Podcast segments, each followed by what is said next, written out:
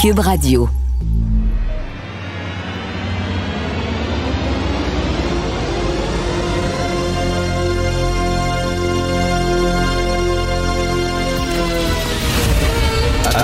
Attention, cette émission est laissée à la discrétion de l'auditeur.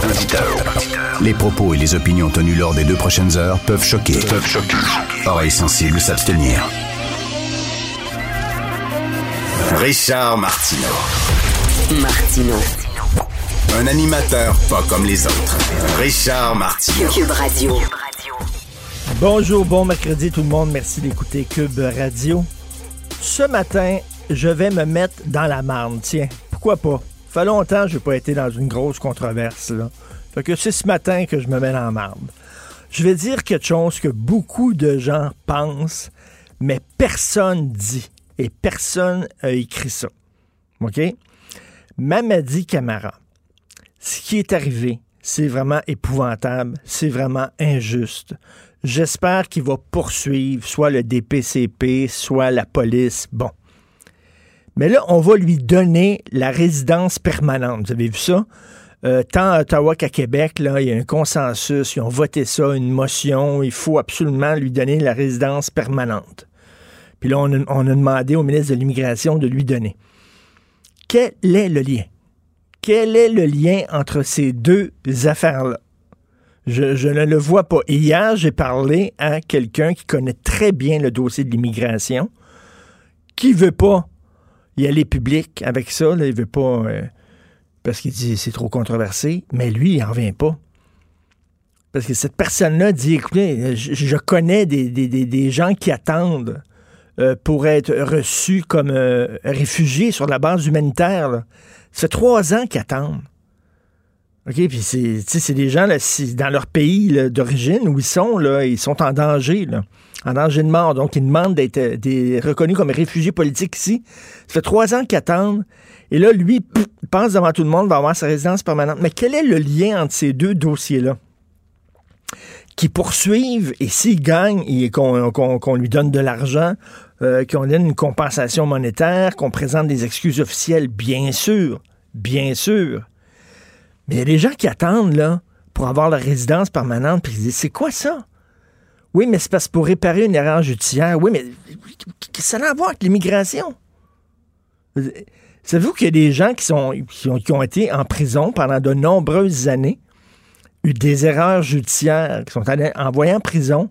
Après ça, on, s'aperçoit qu'on les a envoyés en prison sur de, de fausses bases. On les libère. Et ces gens-là, on leur a donné quoi? Un ticket d'autobus pour qu'ils retournent chez eux. Ça n'a rien à voir, là. C'est ça, c'est une réaction émotive? On est dans l'émotion. Oh mon Dieu, on était méchant envers M. Camara, il est noir, le racisme systémique, tout ça. Comment on va pouvoir montrer qu'on est fin au Québec? Oh oui, oh oui, oh oui, on va lui donner sa résidence, on va demander qu'on lui donne sa résidence permanente. Ça n'a rien à voir. Vraiment. Et je suis convaincu qu'il y a dans le milieu de l'immigration des gens qui travaillent des immigrants, des gens qui, qui voient, qui côtoient des gens qui attendent depuis longtemps leur, euh, citoyenneté, leur statut de, de, de, de, réfugié. Je suis convaincu qu'ils même trouvent que c'est une injustice. Je ne vois pas. C'est encore, on est dans l'émotion. C'est ça, la, la, la, culture woke et tout ça, la, culture de l'excuse, la culture de l'autoflagellation, c'est l'émotion. On réfléchit pas. Parce que concrètement, quand tu réfléchis, tu respires par le nez, tu te dis, tu dis OK, dossier d'erreur judiciaire, mais ça n'a rien à voir avec l'immigration. Entre bref, je comprends pas. Dans l'émotion. Tiens, parlant d'émotion, page couverture du National Post, c'est très bon. Il y a un montage photo excellent de mon ami Justin. Alors, en juin 1900, de 2019, le 4 juin 2019, vous savez qu'il y a eu ce rapport qui a été déposé concernant la situation des Autochtones euh, au Canada. Et on avait dit que c'était un génocide, que les Autochtones étaient victimes d'un génocide. Le mot est puissant, là. Un génocide, c'est une volonté euh, de détruire un peuple. On parlait de génocide culturel. Et Justin Trudeau disait c'est vrai qu'il y a un génocide, faut s'en rendre compte, faut l'accepter, faut le reconnaître. Nous reconnaissons qu'il y a effectivement un génocide au Canada. Et là, le 16 février 2021, concernant le sort des Ouïghours en Chine, là, il a dit Wow, wow, attendez une minute, là. C'est pas peut-être, avant de dire génocide, il va falloir là, mettre des points sur les i puis les barres c'était. Il va falloir enquêter pour voir s'il y a vraiment un génocide. Attendez une minute, là. Il y a un million de personnes et plus dans des camps de concentration juste parce qu'ils sont musulmans. Hein, les Ouïghours, c'est une minorité musulmane. On les fout dans des camps de concentration, on les bat, on les torture. C'est vraiment inacceptable. Il a dit, pas sûr c'est un génocide. Alors que les Autochtones ici, à ce que je sache, ne sont pas envoyés dans des camps de concentration. il a dit, wow, ça c'est un génocide. Ça, c'est vraiment Justin Trudeau. Alors, euh, c'est la page couverture euh, du euh, National Post, génocide Dan and Nord. Donc, Justin Trudeau, deux poids, deux mesures, qui parle bien sûr des deux côtés de la bouche. Et si j'étais propriétaire de salle de cinéma, j'ouvrirais pas ma salle de cinéma parce que les salles de cinéma, ils font leur argent avec quoi? Avec le popcorn puis le coke. C'est comme ça qu'ils font leur argent. Souvenez-vous, lorsque j'étais jeune et qu'on allait dans les multiplexes, là, des, des salles de cinéma, il y a plusieurs salles il y avait une vérification à l'entrée de chaque salle. Si tu achetais un billet pour voir un film, tu pouvais pas changer de salle. Une fois ton film fini, tu rentres dans une autre salle, puis tu, tu pouvais pas faire ça. Ils te surveillaient. À cette heure, ils font plus ça. N'importe qui, tu t'achètes un billet de cinéma, tu peux aller voir un film dans une salle. Quand le film est fini, tu peux rentrer dans une autre salle. Il n'y a, a aucune surveillance. Pourquoi? Parce qu'ils savent bien que c'est pas avec les billets de cinéma qu'ils font vraiment leur argent. C'est avec le popcorn. Popcorn, ça coûte cher en Christie, acheter un popcorn. Ça coûte quoi à faire un popcorn? Une, scène? C'est des graines. Ils mettent des graines dans une machine qui chauffe, puis ça fait pop, pop, pop, pop, pop, pop, puis ils vendent 10 piastres. Ils mettent un peu de beurre dessus, c'est pas du beurre, là, je sais pas trop c'est quoi, j'aime mieux pas le savoir. Ils mettent un peu d'huile là-dedans, là, puis ouais, ils donnent ça 10 piastres. C'est comme ça qu'ils font leur argent. Là, on leur dit, ah, vous allez pouvoir ouvrir, mais pas vendre de la bouffe. Ben là, je dirais FU, là. Je l'ouvrirai pas, mon récit de cinéma. Et pourquoi je peux être dans une salle et regarder un film devant moi, mais je ne peux pas être dans une salle et regarder quelqu'un sur une scène? Quelle est la différence? Là, on va me dire, oui, mais monter quand même une, pièce de théâtre, ça prend du temps. Veut dire, un théâtre ne peut pas se revirer sur une scène comme ça en disant, wow, la semaine prochaine, on peut. Non, non, il y a plein d'humoristes qui attendent. Parlez-en Michel Barrette, parlez-en Mario Tessier, parlez-en tous les humoristes, ils attendent tous de monter sur scène.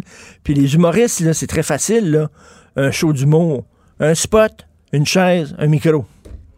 That's it. Prends pas le génie, là. C'est pas de la rocket science, là.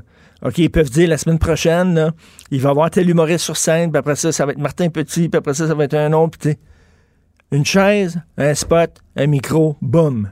Des gens dans la salle. Non, tu peux aller voir un film, ça, il n'y a pas de problème, mais mange pas de popcorn. Mais tu peux pas aller voir quelqu'un sur scène. Je, ne comprends pas. Ça fait partie des incohérences. Il y en a plusieurs incohérences comme ça. Euh, et je peux comprendre les gens du milieu de la scène qui disent ben là, comment ça se fait là? Euh, on a le droit de ci, on n'a pas droit de ça.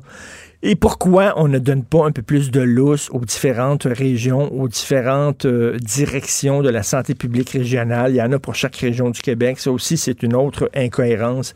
Mais je reviens à mon point principal. Mamadi Camara, c'est épouvantable. J'espère qu'il va euh, euh, poursuivre. J'espère qu'on va lui donner une compensation monétaire. J'espère qu'on va lui présenter, on l'a déjà fait, mais qu'on va le refaire présenter des excuses officielles. Mais ça n'a rien à voir avec une résidence permanente. Strictement rien. Vous écoutez Martineau. Ben oui, on le sait. Martineau, ça n'a pas de bon sens comme il est bon. Vous écoutez Martineau. Cube Radio. Le, le, commentaire de Félix Séguin, un journaliste d'enquête pas comme les autres. Est-ce que Félix est avec nous? Bonjour Félix, il va arriver bientôt. Oui, me voici, me voilà. Ah, te voici, te voilà. Écoute, je, suis en train de lire ça dans le journal de Montréal devant moi. Pas de clémence pour un ex-prof de l'UQAM. Moi, ça me faisait euh, euh, rire, ça me faisait rire, mais quoi que c'est quand même assez sérieux, cette histoire-là. Un prof de l'UQAM, on sait qu'il se baissait les culottes, qui se montrait la zigounette devant euh, des, jeunes filles et qui disait, oui, mais vous savez, je veux pas avoir de casier judiciaire quand même, je suis important pour la société je suis un professeur. Je suis un Oui, professeur. ça, hein? Moi, je suis très important pour la société. Vous pouvez pas me donner un casier judiciaire. Ils ont dit, finalement, pas de clémence. On on s'en fout que tu sois prof. Tu n'as pas le droit de te montrer la zigounette. Tu vois, il y a certains statuts, euh, mon Richard, qui ne permettent euh, pas euh, justement de franchir les règles et les lois. Ben oui. Et normalement, c'est pas mal tous les statuts qui ne te permettent pas justement de les contourner. Alors, tu sais, prof à l'UCAM, premier ministre euh, ou euh, Ben simple oui. citoyen de la société civile. Idéalement, on aimerait que ce soit la même loi pour tout le monde. C'est pas toujours vrai. Euh, on peut se faire, euh, disons, innocenter de certains chefs d'accusation quand on a beaucoup d'argent et un bon avocat. Ça, m'a- c'est, sais, cette portion-là est vraie aussi Mm. de l'histoire, mais dans son cas, euh, franchement, euh, Mais non, je sais pas. de pousser l'affaire un peu loin. Je sais pas si on a, je sais pas s'il y avait un avocat, je sais pas si son, son avocat qui a conseillé ça en- comme défense, en disant, ben, dis t'es un professeur de l'UCAM. Ça va pas. je sais pas, je sais pas s'il a fait son barreau, euh, cet avocat-là, mais en tout cas, bref. Écoute, euh, on revient sur euh, ce texte fort intéressant de Charles Le Cavalier du bureau d'enquête, la confusion qui régnait entre la direction de la santé publique de Montréal et celle de Québec. Exactement. On savait pas cet été à Québec ce qui se passait vraiment à Montréal, en tout cas euh, particulièrement en ce qui a trait aux éclosions dans les bars. Il y a des courriels obtenus euh, par notre bureau d'enquête qui montrent que le gouvernement apprenait finalement par le journal et le directeur de la santé publique aussi ce qui se passait dans les débits de boissons de la métropole. Alors, euh, voici. À Montréal, cet été, on le sait, dans certains bars, il y a eu des éclosions. Tu t'en rappelles, tout comme moi. Euh, et là, on va se reporter au beau milieu de l'été. On est samedi 11 juillet. On est à la direction de la santé publique de Montréal et publiquement, euh, la santé publique tu sais, euh, euh, euh, euh, communique. Voilà Oui. ses inquiétudes au public. Elle invite les clients d'un bar en particulier à aller se faire tester. Le lendemain, ce qu'on voit, c'est que les proches collaborateurs de François Legault s'échangent un article de journal euh, et ils se posent juste beaucoup de questions. Euh, Qu'est-ce que disent les inspecteurs? Combien il y a de cas? Ça prend d'informations. Et euh, ça, c'est Christian Dubé qui écrit ce, ce courriel-là parce qu'il se dit, je vais être bombardé de questions. Alors, on s'attend à ce que cette information-là entre avant qu'elle arrive dans le journal, n'est-ce pas? Ben Mais oui. pas là. Ben non, mais pas là. Alors là, le gouvernement s'est dit, ben coudon, va-tu falloir fermer les bars? Euh, parce qu'on venait juste les ouvrir, là, ça faisait trois semaines. Il y a comme un décalage donc euh, entre la machine au fond euh, et la réalité, tu vois. Et ce qui est intéressant, là, c'est qu'on voit tous les, tous les courriels là, qui, ont été, euh, qui ont été échangés euh, entre les deux. Et c'est une question qui traîne depuis très, très longtemps. Comment ça se fait qu'on ne donne pas plus d'autonomie aux directions de santé publique régionales qui connaissent pas mal plus ce qui se passe sur le terrain? Ça relance, en fait, cette question-là, là, cet échange de courriels-là. Mais c'est vrai qu'il y avait, il y avait une confusion. Ben oui, puis les, les échanges de courriels sont, sont super intéressants. Si tu veux, on, on peut passer ça comme de manière assez euh, euh, euh, précise. Parce que le premier courriel, ce qu'il vient de nous dire, c'est l'article de journal, en fait, euh, qui est envoyé. Le, le deuxième, là, on, le directeur de cabinet, Martin Koskinen, il envoie un courriel, lui, au ministre de la Santé, à son chef de cabinet. Il copie aussi euh, euh, Yves Ouellette, Pascal Bref, il copie bien du monde. Euh, et là, il dit Bonjour, est-ce qu'on doit fermer les bars par simple cohérence? Alors ça, attention, quand Martin Koskinen écrit ça, c'est un homme qui a, tu sais, qui a les, les pouvoirs, le même pouvoir que le premier ministre, presque. Là, c'est son chef de cabinet. Alors, donc lui, il écrit ça. Après ça, M. Dubé répond. Euh, il dit là, ben, il dit j'aimerais avoir les réponses de la santé publique euh, parce que là, je, vais en discuter, je vais me faire bombarder de questions. Après ça, la sous-ministre envoie le courriel à Monsieur Arruda. C'est Dominique Savoie qui expédie le premier message de Dubé au directeur national de la santé publique. Là, Arruda, qu'est-ce qu'il fait? En fait, le directeur national de la santé publique Lui aussi demande des explications après ça. Et en finale, ben, il y a Montréal et sa direction régionale de santé publique qui fournit des précisions. Alors, ma foi, c'est plutôt long. Oui, c'est plutôt long. Faut rappeler, hein, faut rappeler que dans les hôpitaux, lorsqu'il y a des cas dans les hôpitaux, ils envoient, euh, ils envoient le nombre de cas euh, régulièrement là, aux autorités euh, provinciales. Ils font ça par fax. hein. il faut le rappeler encore. Là. Ils font ça par fax, sinon par pigeon voyageur. Écoute, bon, maintenant des masques N95 qui, qui sont efficaces une fois sur deux. Intéressante histoire euh, de ma collègue Ariane Lacourcière. Québec a commandé 20 millions de masques N95 à chaque année à l'entreprise euh, Medicom. Et là, ce qu'il faut faire avec ces masques-là, il faut en quelque sorte les, homologuer, si tu veux. Ils sont soumis à des tests. Ben, ils sont homologués, mais il faut les tester. En fait, il faut leur faire faire des tests d'étanchéité dans les hôpitaux. Euh, et là, ben, on se rend compte que ça fait une fois sur deux, à peu près à 50 euh, ça fonctionne pas. Ce sont les données qui ont été transmises à, à ma collègue. Alors, ce qu'on appelle, on appelle ça un fit test. On les fait dans beaucoup, beaucoup d'établissements. Mais euh, tu vois, euh, Medicom là, dit être au courant de cette situation-là. Elle dit que ces masques-là sont approuvés par Santé Canada. Comme je le disais, sont déjà euh, homologués. Le N95, tu t'en rappelles, Richard, il y a comme un... C'est ceux qui sont faits en, bec de canard. Oui, oui, c'est oui. ceux qui filtrent aussi le 95 des particules dans l'air.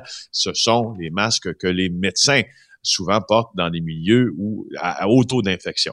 Alors, on, fait, on fait, qu'est-ce qu'on fait dans ce temps-là? Euh, On fait ce qu'on a fait dans la, dans la, précédemment dans cette chronique. On pose des questions. Alors là, il y a eu une rencontre avec l'ensemble des chefs de la santé, de la sécurité au travail, de tous les établissements du, du euh, de la santé du Québec. Puis ça, cette rencontre-là, elle n'est pas, elle n'a pas eu lieu. On la prévoit lundi. Euh, puis on va mettre en place quoi? Des webinaires, des formations euh, pour euh, fournir les bons tests pour aussi longtemps que les euh, soignants en auront besoin pour mieux comprendre et adopter les masques, indique le gestionnaire des relations gouvernementales et de la communication. Ben oui, mais c'est bien beau recevoir des masques. Encore faut-il qu'ils soient efficaces et que c'est du bon matériel. Si c'est une fois sur deux, ça fait pas, c'est pas particulièrement génial. Écoute, dans un peu plus d'une demi-heure, il va y avoir un événement hautement symbolique qui va se tenir aux États-Unis. On va voir une tour Trump s'écrouler. Écoute, j'entends déjà les démocrates orgasmer. Ils vont voir le, Trump, on peut pas avoir un événement ça, hein? plus symbolique que ça. Non, je sais, puis on, on, même que euh, on ne peut avoir un événement qui relève plus du film que celui-là, parce que tu sais, ça marque euh, presque la fin physique, si tu veux, ben oui. euh, du règne de Monsieur Trump, car le, le fameux Trump Plaza, si euh, vous avez écouté un tant soit peu des documentaires qui s'intéressent à l'histoire de Donald Trump, ça a été un échec monumental. Pour histoire, euh, Donald Trump, alors euh, déjà promoteur immobilier, comme on le savait, euh, à New York, à Manhattan, il a le vent dans les voiles. Euh, il vient de, il vient de faire la fameuse réfection là euh, des glaces à Central Park et tout ça. Il a, il est main dans la main, bien que tout le monde le déteste un peu euh, avec les autorités municipales, et, et, il mène sa barque. Et là, il décide qu'il va s'impliquer dans les casinos, pas qu'un casino, mais, mais dans y le y domaine. Il y en avait casino. quatre, dont le célèbre Taj Mahal à Atlantic City. C'est ça. Donc ça, c'est en plus d'avoir eu euh, une ligne aérienne aussi, puis une, une, euh, une équipe de football là, dans une ligue qui a jamais percé qu'une défunte ligue. Alors, il va construire euh, le fameux Trump Plaza en 1984. Et quand tu dis que c'est un des vestiges euh, de l'ère Donald Trump, de l'ère des casinos en perdition de Donald Trump à Atlantic City. C'est vraiment ça parce que au fond, euh, ça avait été quand je te dis là une série d'insuccès, c'est vraiment ça puisque euh, c'est les coûts d'opération de M. Trump dans tous ces casinos étaient beaucoup trop élevé par rapport à l'argent qui entrait. C'était un gouffre financier sans fond. Il a dû emprunter également à son père, comme il l'a toujours fait d'ailleurs, allègue euh, les gens qui font partie de ce documentaire sur les casinos que j'ai visionné il y, a, il y, a, quelques semaines, pour renflouer ses coffres. C'était c'était une saignée véritable, euh, mais, mais, mais bizarrement, ça, ça, ça a créé, contribué à créer son image de marque, alors que c'était finalement des établissements qui n'étaient pas du tout rentables. Alors, euh, pour ceux qui se demandent, Atlantic City, c'est pas loin de New York, hein? c'est dans le New Jersey. Euh, il y a beaucoup de, de Québécois d'ailleurs qui vont parfois mmh. là en vacances à Atlantic City. Euh, puis si je te passe en revue rapidement ce qui s'est passé là-bas, ben en 84, c'est l'ouverture de son casino, du fameux Trump Plaza, mais en 85, il va ouvrir le Trump Castle, qu'il va rebaptiser le Trump Marina. Après ça, ton fameux Taj Mahal dont tu parlais, il va ouvrir ça en 1990. En 96, il va agrandir son, son Trump Plaza pour en faire un autre casino. Et là, tu vois, là, c'est la débandade. En 2000, les, les, immeubles sont en mauvais état. Le Trump World's Fair, c'est l'agrandissement du, du, Trump Plaza, euh, est, euh, est démoli. Puis le terrain est vendu. En 2011, faillite, euh, la compagnie Trump Entertainment Resort vend un des casinos parce qu'elle est en faillite personnelle. Ça, on l'a rebaptisé le Golden Nugget, comme à, comme à Las Vegas. Bref, tout, ça va être démoli euh, aujourd'hui et c'est, c'est, c'est, c'est plus qu'un symbole. C'est vraiment c'est vraiment aussi la preuve. je, suis convaincu que ça va être en direct sur tous les réseaux de télé euh, aux États-Unis, c'est sûr. Pour la première fois, je pense qu'on va retransmettre en direct sur tous les réseaux la, démolition d'un bâtiment, finalement, d'un édifice. Mais tu sais, j'imagine le nom de Trump est dessus là, quand ça va tomber, parce que à la limite, c'est symbolique de la fin de son règne dans la cacophonie la, plus incroyable, mais aussi euh, la fin de son empire, parce que ce gars-là, il est extrêmement endetté. Là. Ça ne va pas bien, ses, ses finances personnelles. Non, justement. Euh, alors, on estime euh, que la, dette de M. Trump, donc que son passif, est beaucoup plus important que euh, que son actif. Alors, c'est pas rien. Ce n'est pas un vrai milliardaire au sens, si tu, si tu questionnes et si tu regardes ce que les milliardaires disent de Donald Trump, ben il, il, il le répudie. Tu sais, il fait pas partie de la gang des milliardaires parce que il est endetté. Euh, je crois que le, dernier article que j'ai lu, c'est est-ce que c'est dans Times Magazine? 11 milliards euh, avec ses compagnies. Alors euh, voilà, quand, ça, quand, ça, va mal. Quand ça va mal, ça va mal. Et en plus, ben, son avocat Giuliani va probablement se faire poursuivre au civil. oui, en fait, c'est pas mal assuré euh, parce que le tribunal fédéral de Washington a été saisi même de la poursuite déjà. Alors, c'est une représentante de la NAACP. Ce que c'est, c'est pour ceux qui, qui savent c'est quoi, c'est assez historique là, comme organisation des droits civiques. Là. Euh, et on a euh, invoqué la loi de 1871 pour réclamer des dommages et intérêts à Donald Trump. C'était quoi cette euh, loi-là? C'était une loi qui avait été promulguée pour mettre fin à la campagne de terreur à l'époque du Ku Klux Klan qui hmm. était dirigé hmm. évidemment contre les contre les élus noirs les, dans les États du Sud après la sécession.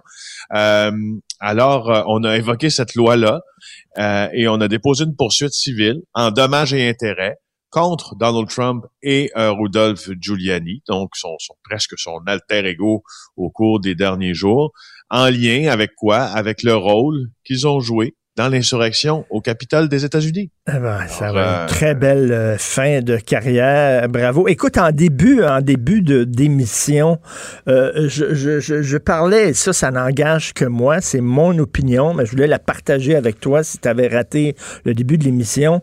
concernant M. Mamadi Camara, j'ai dit que c'est vraiment, vraiment épouvantable ce qu'il a vécu, effectivement, qu'il a droit à des excuses officielles. J'espère même que peut-être qu'il va pouvoir poursuivre, tiens, soit le DPCP, soit la police, obtenir une compensation quelconque. Mais je me disais, ça n'a rien à voir avec la résidence permanente. Je ne comprends pas le lien entre ces deux dossiers-là. Euh, il y a des gens qui attendent. Je parlais hier à un spécialiste en immigration qui me disait qu'il y a des gens qui attendent depuis trois ans d'être reçus comme réfugiés politiques. Euh, eux autres, ils voudraient euh, venir ici sur une base humanitaire. Ça fait trois ans qu'ils attendent et là, soudainement, là, lui, on accélérerait les affaires parce qu'il était victime d'une injustice. Je vois pas en quoi ça, ça, ça, ça implique l'immigration là-dedans. Euh, qu'il y ait une ben, compensation, bien sûr, qu'il y a des excuses, bien sûr, mais écoute, là, moi, si j'étais réfugié, mettons, je, serais en attente d'avoir ma résidence permanente, j'aurais envoyé tous mes papiers, tout ça, et voir que quelqu'un, soudainement, euh, parce qu'il a été arrêté par un policier, parce qu'il a été mis en prison pendant six jours, passe devant moi, je dirais, voyons, c'est quoi le deal? C'est ça, tu dis en fait pourquoi quelqu'un coupe la file alors ben, que euh, moi je suis un réfugié politique, exemple, puis je suis à ben, quelques, quelques pouces de. Ben tu vois, à, cette réponse-là et brièvement euh, à cette question-là, à ce questionnement-là, euh, je cite un article de Marie-Michel Sioui du Devoir. elle elle a parlé aux gens qui sont près du ministre fédéral de l'immigration, des réfugiés, de la citoyenneté. et tu vois, Marco Mendicino, c'est son nom. Lui, pour l'instant, il, il ne s'en entend pas accorder Ben, la ça. résidence euh, permanente dans l'immédiat à Monsieur Camara. Euh, Parce que il lui va non les plus, il aider voit à pas- faire le processus comme d'autres, mais, Ben oui. euh, mais tu vois, il, il, il est pas d'accord. Ben, pas, il est pas d'accord, mais je pense qu'il voit, il semble voir d'un mauvais œil que quelqu'un skip la file pour ces raisons-là. Ben, c'est- injuste pour les autres. C'est vrai. Oui, c'est ça, c'est ça. Tu sais, c'est quoi? On dirait aux autres, ben, si tu veux passer devant tout le monde, fais-toi arrêter injustement par un policier. Je sais pas, là, je, je, je, je peux pas, euh, je comprends pas et euh, ben, je trouve ça très intéressant que le ministre de l'Immigration dise, attendez une minute, là, on- avant d'y aller trop vite avec cette affaire-là, on va réfléchir un peu, là. En quoi, en quoi? Pourquoi vous pelletez ça dans ma cour à moi? Ça n'a rien à voir avec moi. Parlez de ça au DPCP ou à la police. Merci beaucoup, Ben, Félix. Séguin du bureau d'enquête. On se reparle demain. Passe une excellente journée. Cube Radio. Cube Radio. En direct à LCN. Salut Richard. Salut Jean-François, je t'entendais tantôt parler des cinémas. Et là, si je comprends bien, Ouais. je peux être dans une salle et regarder un film, mais je peux pas être dans une Ouais. salle et regarder quelqu'un sur une scène. Et là, j'aimerais, là, je comprends que, bon, on peut pas présenter une pièce de théâtre comme ça sur un dissous, sur tournée de puis tout ça, ça prend du temps à monter une pièce de théâtre. Mais il y a des humoristes, là. Parlez à Michel Barrette, parlez à, à- à Martin Petit, parlez à tous ces humoristes-là. Une chaise, un projecteur, un micro.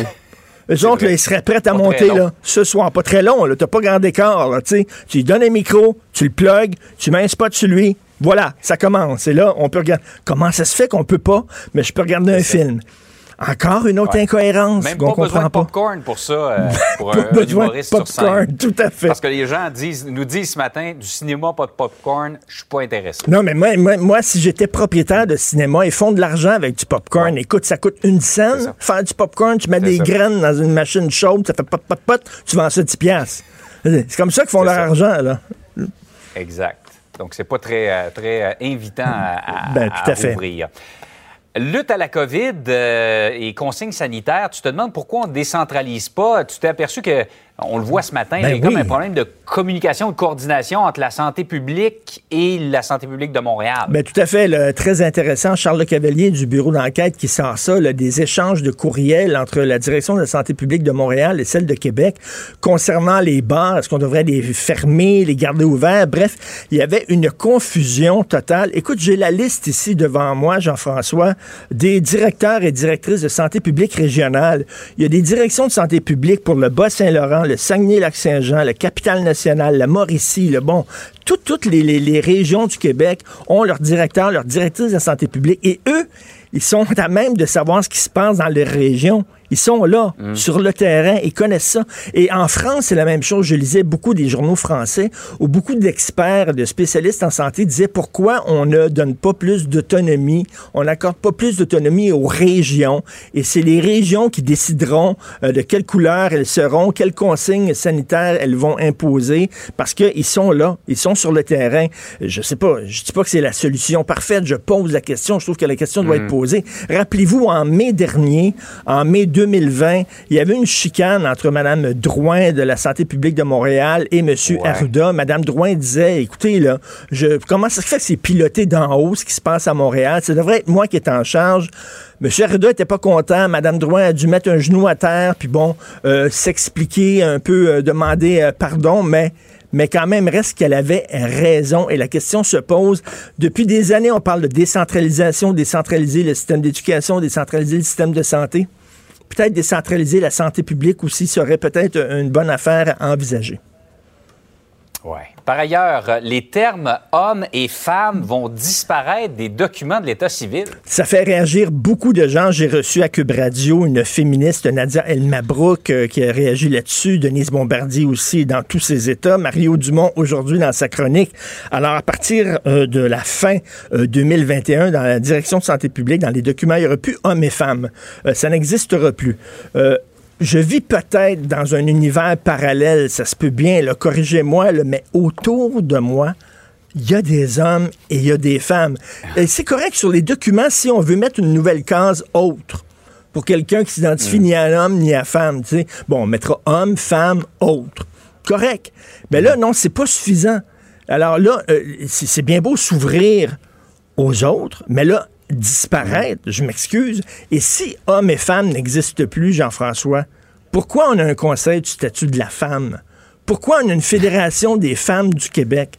Sais-tu le nombre d'organismes qui sont subventionnés par le gouvernement ou c'est des organismes de femmes? Il y en a plein, mais s'il n'y a pas d'hommes et de femmes, pourquoi on colligerait, euh, mettons par exemple, des données sur euh, l'iniquité salariale entre les hommes et les femmes? S'il n'y a pas d'hommes et il n'y a pas de femmes? Si c'est bien Ouais. beau s'ouvrir aux autres. Et là, les gens qui disent c'est pour accommoder les transgenres, c'est pas vrai parce que les transgenres, c'est important le sexe pour eux. hein. Un homme qui change en femme, il veut être reconnu comme femme. Là, ça, c'est pour accommoder des non-binaires. Ils sont combien au Québec exactement, les non-binaires et au Canada? Je veux dire, là, on est en train de tout changer pour la marge de la marge. Là. À un moment donné, je trouve ça très bizarre et euh, ben c'est la question que je me posais. Euh, je pense que à la maison, mesdames et messieurs, parce que oui, ça existe, mesdames et messieurs, Et se autres. posent aussi et autres se posent aussi la même question. Peut-être qu'un jour, on aura le conseil du statut de l'autre. De l'autre, c'est excellent. oui, tout à fait. Sur ce, bonne Hey, journée, bonne tout journée, le monde. Si c'est vrai qu'on aime autant qu'on déteste, Martineau, C'est sûrement l'animateur le plus aimé au Québec. Vous écoutez Martineau. Cube Radio. Alors, à la fin de l'année, les mots hommes et femmes vont disparaître des documents officiels de l'État civil du Québec. Il n'y aurait plus d'hommes, il n'y aurait plus de femmes parce qu'on juge que c'est discriminatoire. C'est une décision de la Cour supérieure du Québec. Discriminatoire envers qui? Envers les gens qui sont non-binaires, qui sont non-femmes, non-hommes. Alors, euh, une décision euh, qui a fait hurler certaines personnes. Denise Bombardier nous en a parlé, euh, Mathieu Bocoté aussi. Euh, Mario Dumont, aujourd'hui, dans sa chronique euh, du Journal de Montréal, en parle. Et Annie F. Collin, qui est auteur, qui est féministe, qui est militante pour la laïcité et qui écrit euh, souvent sur sa page Facebook des textes très intéressants.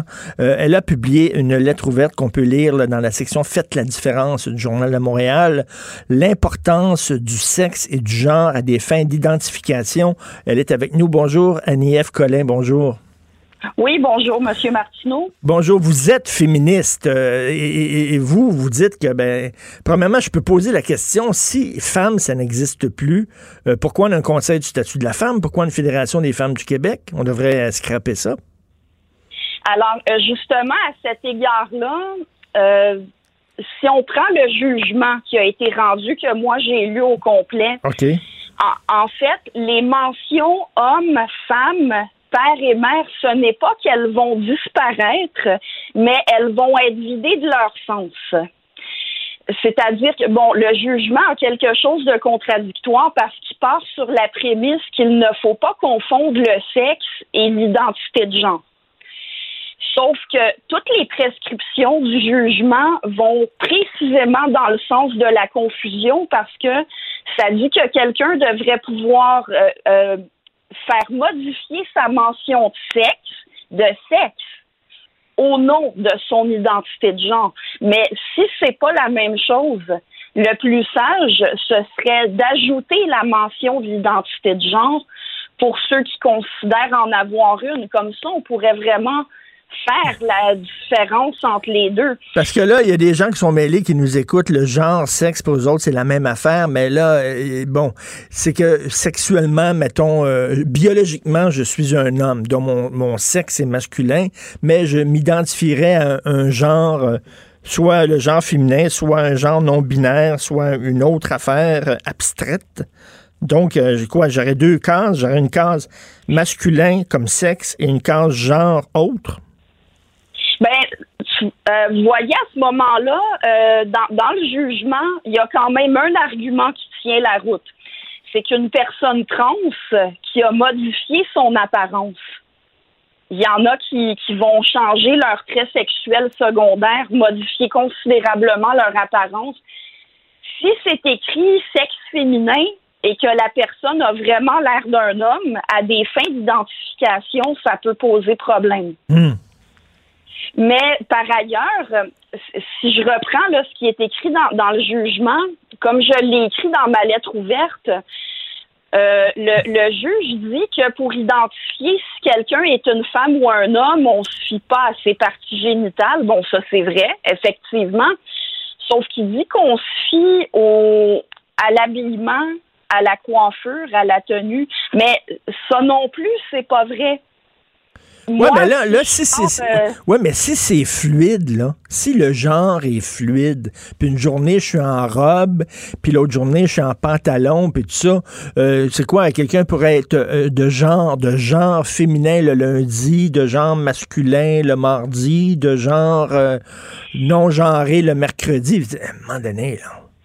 Ben justement, c'est pour ça que euh, bon, il y a beaucoup de points qui, qui posent problème dans le jugement, mais celui-là en particulier, le juge a comme décrété que ce qui est le plus important pour identifier quelqu'un, c'est son genre, puis que le, le sexe compte pas. Mais c'est faux ça, parce que justement, la manière dont le, le genre est exprimé dans l'attitude puis dans l'habillement de quelqu'un, si on faisait ce que le juge propose, là, de, de regarder l'habillement de quelqu'un, imagine une femme arrive avec ses papiers d'identité, elle a les cheveux courts, elle n'est pas maquillée, elle porte une tuque, euh, mhm. un ensemble de jogging. Imagines-tu le, le, fonctionnaire lui dira ben votre genre ne correspond pas? Ben non. À, ce qui est écrit, ce serait vraiment insultant. Ben oui. Euh, même pour les personnes euh, qui, qui revendiquent une identité de genre, parce que ça, je le dis, hein, ils disent que l'identité de genre, tout le monde en a une, puis que c'est fondamental pour tout le monde. Mais c'est faux, ça.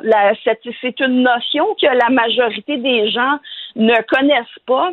À preuve, ceux qui font de la sensibilisation pour euh, les, les réalités des personnes s'identifiant comme trans ou comme non-binaires, ben ils sont obligés de nous expliquer ce que c'est l'identité de genre. Mais là, là, mettons, là, est-ce que, les, est-ce que la direction de l'État civil du Québec accepterait que je dise, moi, je suis noir? Parce que dans ma tête, euh, je suis un noir, donc ça n'a rien à voir avec ma biologie, ça n'a rien à voir avec la couleur de ma peau. Je me dis noir, donc je vais être considéré comme un noir et dirais bien non. Je m'excuse, vous n'êtes pas noir parce que biologiquement, vous ne l'êtes pas. Vous correspondez pas à c'est quoi un noir, mais pourquoi on accepte ça alors?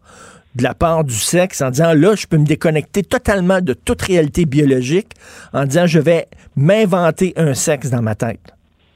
Ben, c'est exactement ça le problème. C'est-à-dire que quand on dit qu'on veut effacer les mentions hommes-femmes, elles vont rester, sauf qu'elles vont être vidées de leur, de leur sens. Parce que, euh, comme, comme vous dites, euh, Monsieur Martineau, si la mention de sexe peut être changée selon l'identification subjective, ben ce n'est plus une information fiable. Alors c'est comme si ce n'était pas écrit parce que qui est écrit ne correspond pas forcément à ce que la personne est réellement objectivement.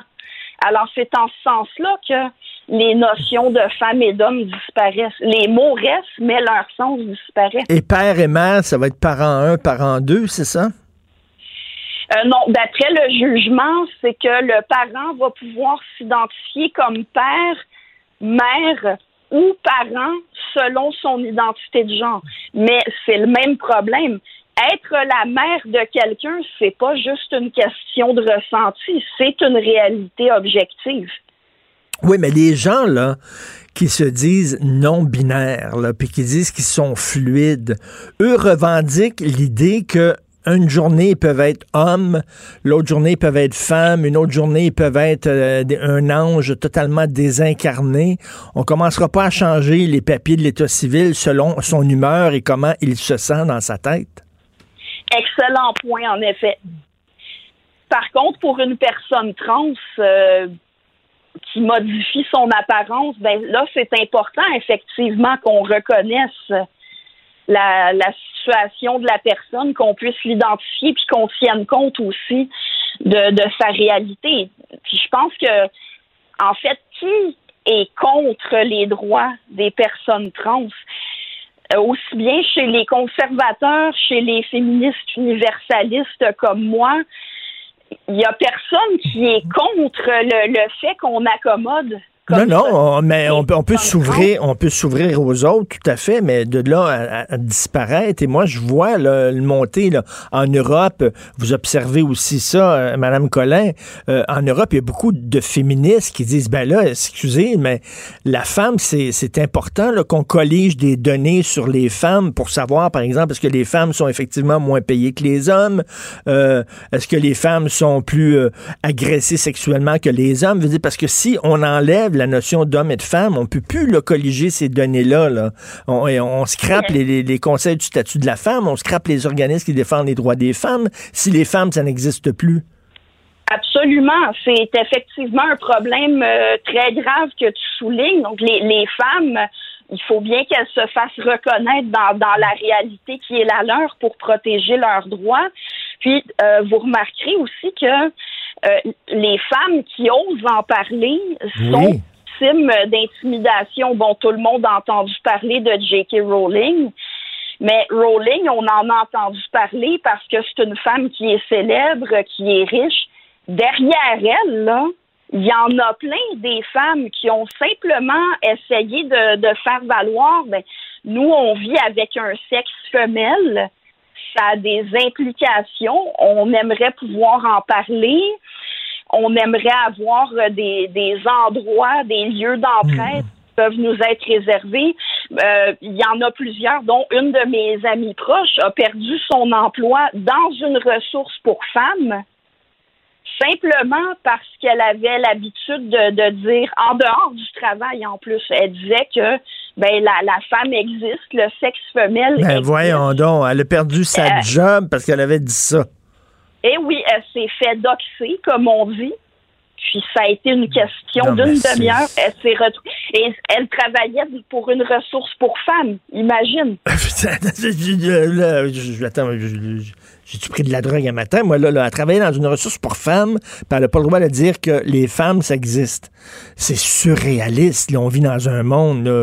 Réveillez-moi quelqu'un, là.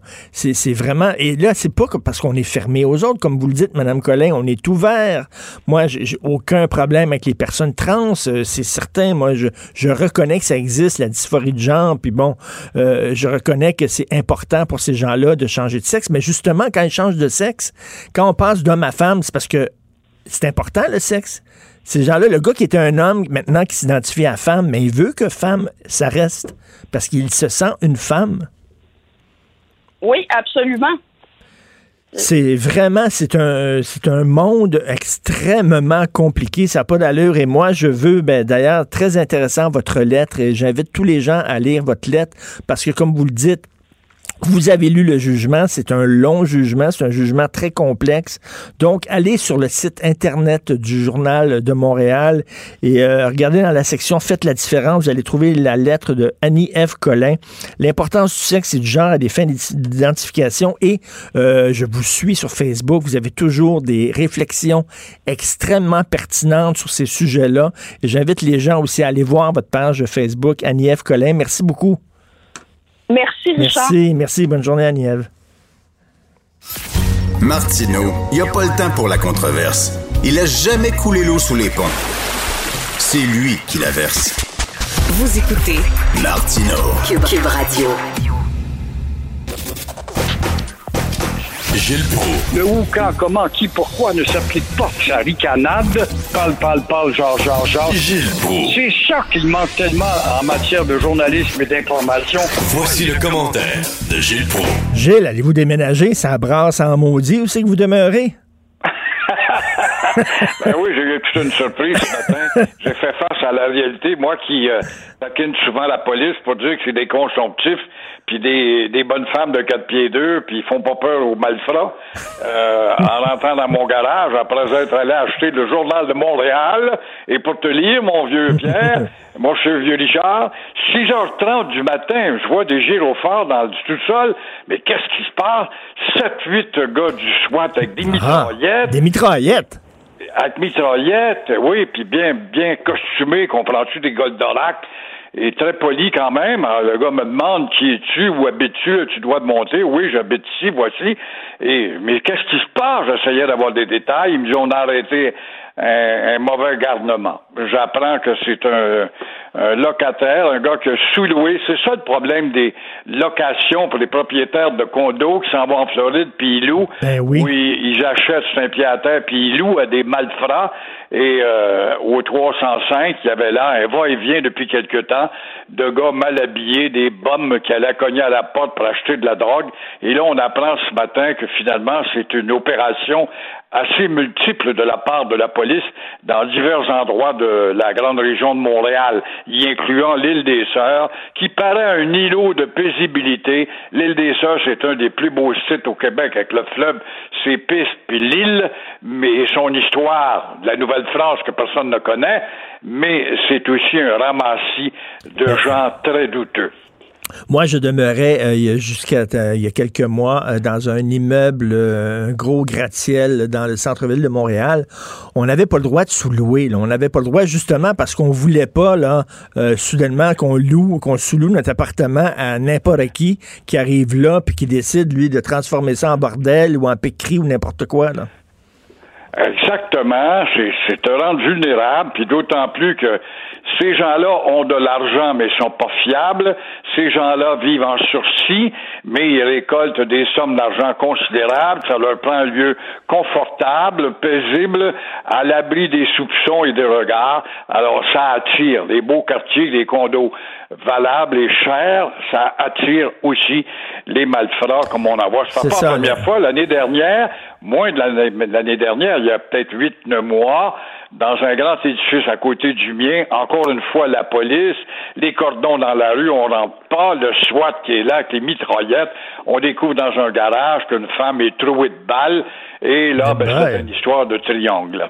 Eh boy, eh, donc euh, les policiers qui vous ont reconnu, vous aviez votre masque, ils vous ont pas reconnu? Non, il y en a un qui m'a reconnu tout de suite, mais il voulait pas me donner plus de détails, même s'il savait qui j'étais. Mais il m'a dit on a arrêté un, un mauvais garnement. C'est tout ce qu'il m'a donné comme détail. Hey, je pensais à vous, Gilles, parce que hier, j'ai interviewé le lieutenant général Roméo Dallaire, un militaire. J'ai vu ça hier soir avec intérêt. Et, et il disait, il disait exactement, il allait dans votre sens, parce que vous dites souvent, euh, le, le François Legault, les autorités manquent de pogne, il manque de pogne. Puis lui, c'est ça qu'il disait. Il dit, quand on est en guerre, puis on est en guerre contre un virus, faut pas changer de stratégie aux deux jours. faut y aller en disant, c'est ça qu'on va faire, puis on s'en va dans cette direction-là, puis on lâche pas, puis ça va durer des mois, puis il faut serrer la ceinture, il faut faire les a connu sacrifices. euh, Ouais. la trouille, justement, et qui euh, était général, il sait que quand il a cité Churchill, qu'il faut être un, créer un leadership pour qu'il y ait un suivi, ce qui n'est pas le cas avec notre mitaine à Legault, qui souffre, qui traite, euh, entretient l'infantilisme. Il nous parle comme si nous étions des bébés lala. Et euh, c'est vraiment niaiseux. Puis il niaise autour de la maudite semaine de relâche quand on sait déjà que la semaine de relâche, elle a eu lieu, il y a eu deux semaines de relâche en début de saison avec les élèves qui sont en retard à l'école. Et la semaine de relâche, on veut pas voir ça, c'est hypocrite. C'est rien d'autre qu'un vase communicant entre le tourisme et la famille. On va en profiter pour aller à Disney, hein, mon petit bébé? Oui, on va aller à Disney, mais cette année, Disney est fermé.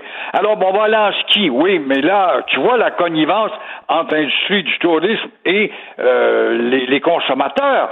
Mais c'est pas tout le monde qui fait du ski. Alors voilà, euh, on vient de perdre en tout cas du temps. Puis là, Legault parle d'une semaine de relâche, tout ça pour plaire ou pas déplaire en même temps, mais il refuse d'imposer des barrages. Quand on sait que statistiquement, statistiquement parlant, mon cher Richard, je t'apprends rien, tu parles avec des gars de compagnie d'assurance qui assurent des, des milliers de gens, ils te disent dans nos statistiques, il est prouvé qu'il y a 10 à 15% de gens qui ont tendance à tricher. Alors, le barrage aurait au moins aidé à ce chapitre-là. Alors, comme on voit, on n'est pas étonné que Legault commence à parler d'une façon obscure, à nous préparer peut-être à une troisième vague qui s'appelle le variant, dont personne ne nous a décrit ce que c'était Ben, exactement. Justement, à cause des variants, il y a beaucoup d'experts qui disent on n'aurait pas dû déconfiner. Ils, disent, ils disent que c'est une erreur, que les chiffres sont pas assez bons pour qu'on puisse permettre justement l'ouverture des cinémas, etc. Puis euh, ils disent si on avait été sérieux, on aurait continué à confiner. Exactement. Un sacrifice qui doit être déterminé jusqu'à un temps limite pas de lâcher avant, puis de rouvrir, puis de jouer au yo-yo comme on le fait là, comme avec Trudeau, qui, euh, en tout cas, l'homme le plus contradictoire au monde, c'est Trudeau, mais un autre bel exemple ce matin de lâcheté, c'est bien celle de Trudeau. Que les villes s'occupent euh, d'interdire les armes de poing quand on a vu que Montréal et Toronto sont rendus des îlots de carabinades et que Madame Plante, la mairesse elle-même, a demandé, m'arrange-toi avec ça toi-même. Alors, qu'est-ce que tu vas faire dans ce cas-là? Et ça, moi, Richard, tous vous autres, les columnistes, vous êtes nombreux au Journal de Montréal, vous n'avez pas peur. Je comprends pas que vous vous attardez pas avec une chronique. Qu'est-ce que t'attends, Trudeau, pour redéfinir la circulation des armes chez les Mohawks? Parce que s'il parle des villes, puis arrangez-vous, il faudra aller à se À se sont assis sur la frontière de l'Ontario, du Québec et des États-Unis, et on le sait que les Indiens sont pas soumis aux mêmes règles face à la douane. Alors, il y a un trafic, c'est évident, on l'a vu. Le premier ministre infantile le dit lui-même l'été passé, quand pour, sur une voie du Canadien Pacifique, on a bloqué la voie avec des AK-47, des mitraillettes. Où est-ce que vous avez pris ça, vous autres, mes petits amis ancestraux? Non, Personne, personne, personne ne pose de questions là-dessus. Je ne comprends pas, puis le bloc à Ottawa n'est pas mieux de ne pas soulever ce genre de questions. Et une autre affaire que je ne comprends pas, comment ça se fait avec toutes les gaffes qu'il fait Justin Trudeau est encore populaire? S'il y avait des élections aujourd'hui, il gagnerait les doigts dans le nez. Pourtant, lorsqu'on regarde l'opération de vaccination au Canada, c'est pathétique. Ouais, que faut-il de plus pour baisser sa cote de popularité? Trudeau à Gokan, Trudeau le pote, Trudeau le bouffon en Inde, Trudeau euh, qui s'est mis dans la peau d'un noir à faire un autre bouffon, Trudeau qui dit non constamment à tout ce que Québec demande timidement, Trudeau et les armes chez les Mohawks qui n'en parlent pas, Trudeau et les retards justement dans son vaccin, Trudeau et la recherche scientifique est négligée, Trudeau et les armes, Trudeau et encore quoi, le bilinguisme qui ne vient pas avec sa nouvelle politique, Trudeau et les sondages qui le mettent encore gagnant. Moi, je suis pas capable de comprendre ce mystère-là, mon cher Richard. Trouve-moi un grand prêtre, un chaman, un sorcier pour essayer de me dire ça demain, peut-être avec une tenante de l'horoscope. Elle va peut-être nous dire ça. Si je comprends bien, vous l'aimez pas beaucoup. je l'aime pas, mais j'aimerais bien qu'il soit un homme, c'est tout. Merci beaucoup, Gilles. On se reparle demain. Bonne journée, Gilles Proux. À demain. Au revoir. Martino. Même avec un masque, c'est impossible de le filtrer. Vous écoutez Martino. Cube Radio. Alors, l'été passé, j'ai pas pu aller en Europe. Je pensais aller dans le sud de la France, mais j'ai pas pu. Mais je me suis dit, je vais me rattraper l'été 2021. Je vais y aller, là. Parce que l'année passée, je suis allé à Charlevoix, puis aller à Laurentide, puis aller en Estrie, puis bon. Fait que je dis, non, à l'Europe, l'Italie, puis tout ça, l'été 2020. Ben non. Ben non. Cet été aussi, qu'est-ce qu'on va faire? On va faire le tour du Québec. Eh bon, le tour du Québec. Eh bon, des, des roulottes à patates frites, là, pis tout ça. Bon. Alors, qu'est-ce qu'on fait cet été? Saint-Bordel. On va parler avec Nicolas Ryan. Monsieur Nicolas Ryan est porte-parole de CAA Québec. Bonjour, Monsieur Ryan. Bonjour, M. Martineau. Mais on va aller se promener au Québec là, cet été? Euh, euh monsieur, premièrement, il y a beaucoup d'inconnus. Euh, je me pose la question, est-ce que je vais pouvoir aller en Colombie-Britannique, par exemple, aller à Toronto? Oui, ben c'est ça. En fait, il y a encore beaucoup d'inconnus, malheureusement. c'est difficile pour nous aussi, voyez-vous, de faire des plans puis de, voir qu'est-ce qu'on peut essayer de. Les gens qui nous appellent, par exemple, pour planifier des vacances, qu'est-ce qu'on peut leur proposer en ce moment. Là, pour, nous aussi, c'est très difficile parce qu'on demeure à la merci là, des différentes restrictions, des différentes annonces aussi souvent qui arrivent au compte-goutte. Donc on n'a pas euh, on n'est pas dans le secret des dieux de notre côté non plus. On, on attend les annonces gouvernementales en bout de ligne pour pouvoir planifier aussi. Ben, c'est très difficile pour nous parce qu'on dit là, c'est là, là, parce que c'est là, là qu'il faut planifier les vacances d'été. C'est vraiment, c'est actuellement, euh, on a peur que tout soit bouqué.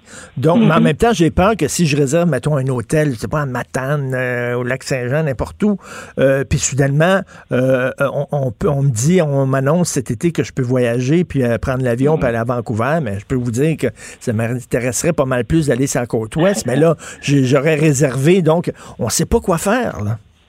Ben exactement. Ben, tu sais, l'an dernier, c'est ça, on a vu, euh, vous l'avez mentionné, là, plusieurs personnes qui ont décidé de voyager au Québec. Là. On a eu euh, on a eu des vacanciers un peu partout. Puis nous, à CA, voyez, on a vu une, une hausse des demandes de services euh, dans des endroits habituellement qu'il y en avait moins. Donc quand on regarde la Côte-Nord, le Bas-Saint-Laurent, tout ça, on, a, on avait des hausses de 20 à 25 des, des demandes de services. Souvent des gens qui voyageaient euh, sans être préparés adéquatement. Donc si on va sur une route qu'on ne connaît pas, par exemple, euh, on se dit ah ben faut que je fasse un petit plein de gaz, mais je vais attendre à la prochaine station-service. Ben, S'il n'y en a pas de station-service pendant 150 km, ben, ça se peut qu'on ait une panne d'essence en plein milieu de la route, puis on est perdu, on ne sait pas on est où. Mm. Alors, ça a donné des situations quand même spéciales. Mais oui, en effet, la, la- la clé du succès pour des vacances réussies, on le mentionne souvent, c'est la planification. Puis en ce moment, là, c'est ça demeure très difficile. Il n'est pas trop tôt, là. Il est- il est pas trop tôt pour planifier l'été, là. Non, exactement. Et puis euh, surtout là, quand on parle de vacances, par exemple, là, euh, votre recherchiste me parlait de vacances en véhicule récréatif.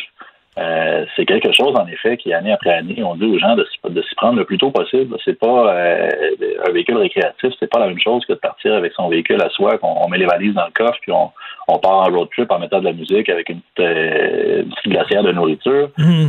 Ça, ça se prépare pas mal, pas mal longtemps à l'avance. Il faut apprendre comment conduire ça. Un véhicule récréatif, c'est pas pareil. Il faut, faut savoir comment le vidanger, il faut savoir comment, comment s'en servir. On peut pas, on, on peut pas arriver, mettons, là, je vais, je vais à Chicoutimi, je me stationne euh, dans un stationnement euh, d'un centre commercial, puis je passe la nuit là. C'est pas comme ça, là. Non, ça se passe. ben hein. non, exactement. Il y, a des, il y a des endroits là, où c'est légalement possible de stationner ce type de véhicule-là, où c'est légalement possible de dormir dans ce, ce type de véhicule-là. On peut pas. mal- C'est ça, le, le- le Québec, c'est une grande, euh, une grande map. Il y a beaucoup, de- il y a beaucoup d'endroits où on peut aller. Mais en effet, il y a des endroits aussi où on n'a pas le droit de, de- de séjourner ou de dormir. Mais j'ai des amis qui ont fait ça l'été dernier. Ils se sont loués un, un VR, mais eux autres, ils ont fait affaire avec une agence de voyage. C'était vraiment clé en main. C'est-à-dire que l'agence de voyage le- leur a organisé ça. Vous allez coucher telle place, tel soir, puis vous êtes là trois jours, puis après ça, vous prenez votre VR, puis vous roulez pendant deux heures, puis après ça, il y a une autre place qui vous attend, puis tout ça. Donc, c'est le genre de service qu'on peut avoir si, le, tu sais, plutôt qu'essayer de téléphoner tout le, à gauche et à droite, puis tout ça, eux autres, c'est clé en main.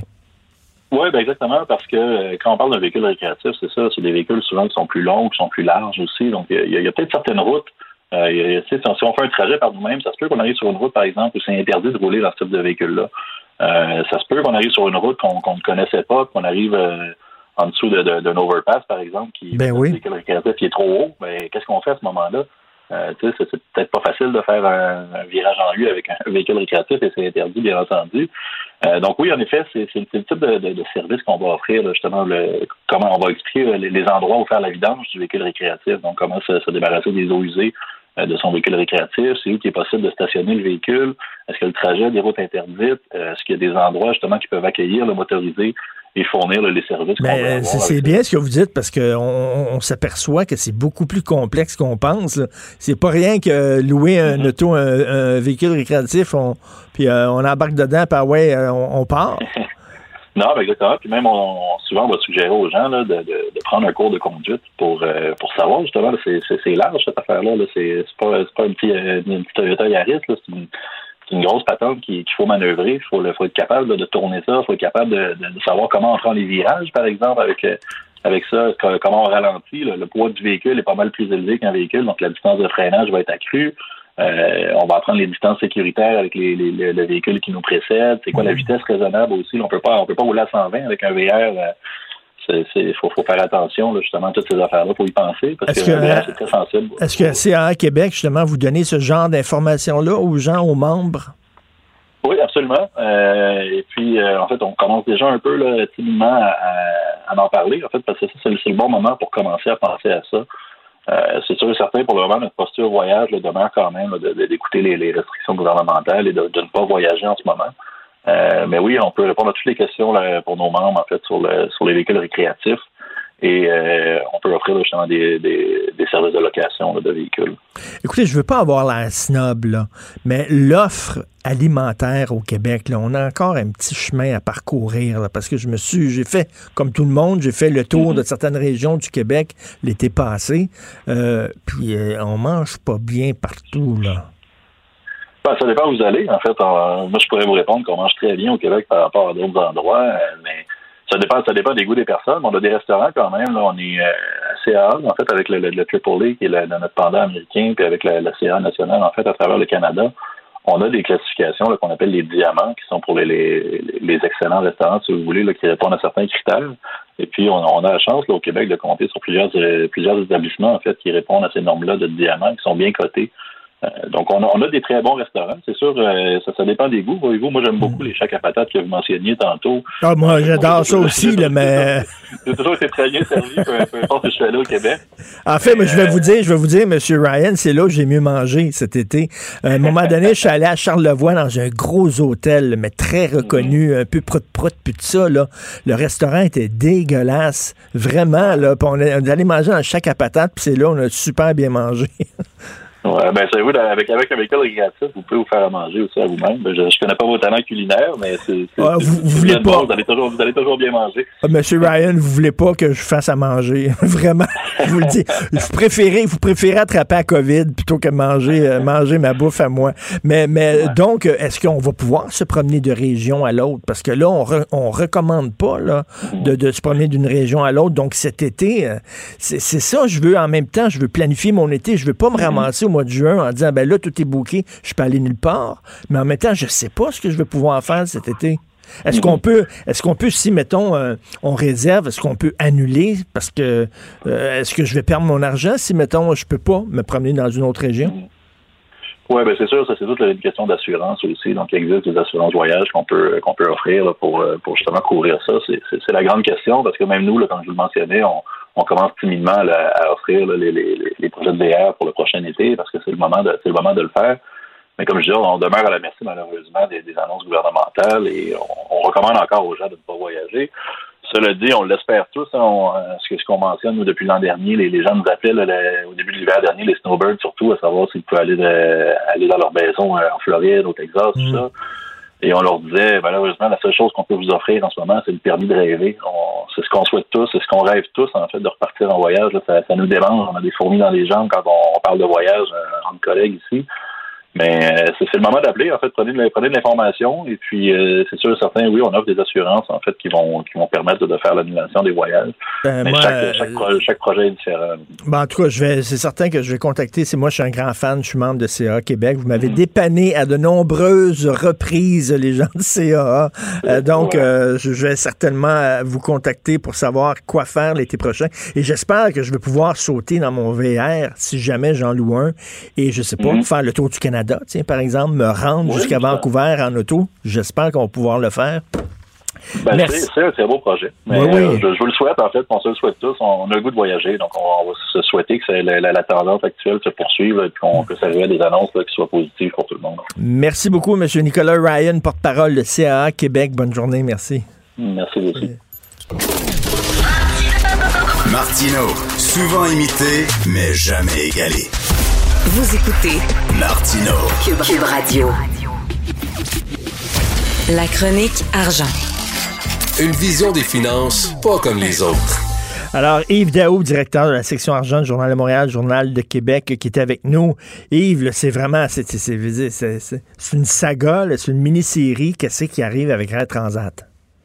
Écoute, c'est vraiment intéressant. Tu te rappelles euh, que le premier ministre euh, Legault et euh, son ministre de l'économie, Fitzgibbon, avaient dit que Air Canada était la solution québécoise à Transat. Alors là, je pense que la solution québécoise de, avec Air Canada semble moins évidente parce que là, hier, le, Legault s'est montré très inquiet de la situation. Mais il a dit, c'est certain qu'on ne laissera pas tomber Air Transat. Puis en plus, il rajoute, on regarde différents scénarios, que ce soit avec ou sans Air Canada, mais Transat est une entreprise très importante du Québec.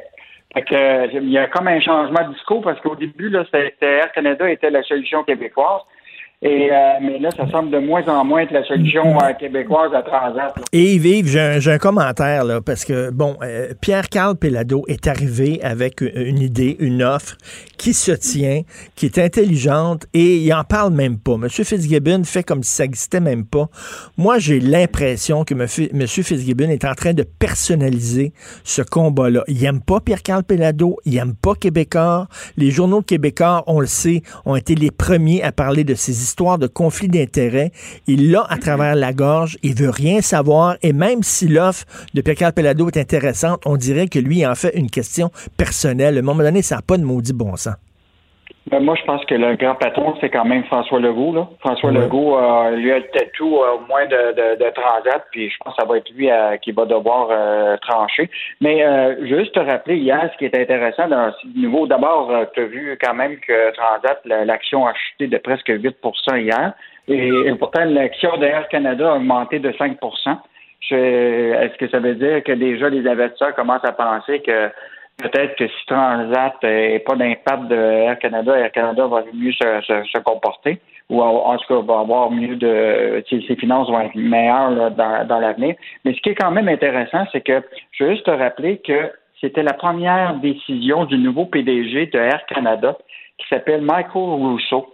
Michael Rousseau, mm-hmm. euh, parce qu'il a remplacé Colin Ravinescu qui était là depuis des années, mais sa première décision à lui, c'est justement le refus d'Air Canada de s'engager fermement dans la transaction euh, avec, euh, avec Transat. Donc, euh, il y a quand même quelque chose qui se passe. Cette banque-là est de plus en plus incertaine. Et puis, il y a eu un communiqué hier qui, a été émis justement par l'homme d'affaires Pierre Calpelado qui disait que lui souhaitait entreprendre directement des discussions avec la direction de Transat afin de trouver une solution rapide euh, ben oui. C'est un, peu, un peu plus clair que tu sais, les, les politiciens, c'est une affaire, mais le, là, c'est des gens d'affaires qui doivent décider de l'avenir d'Air Transat. C'est pas euh, Fitzgibbon.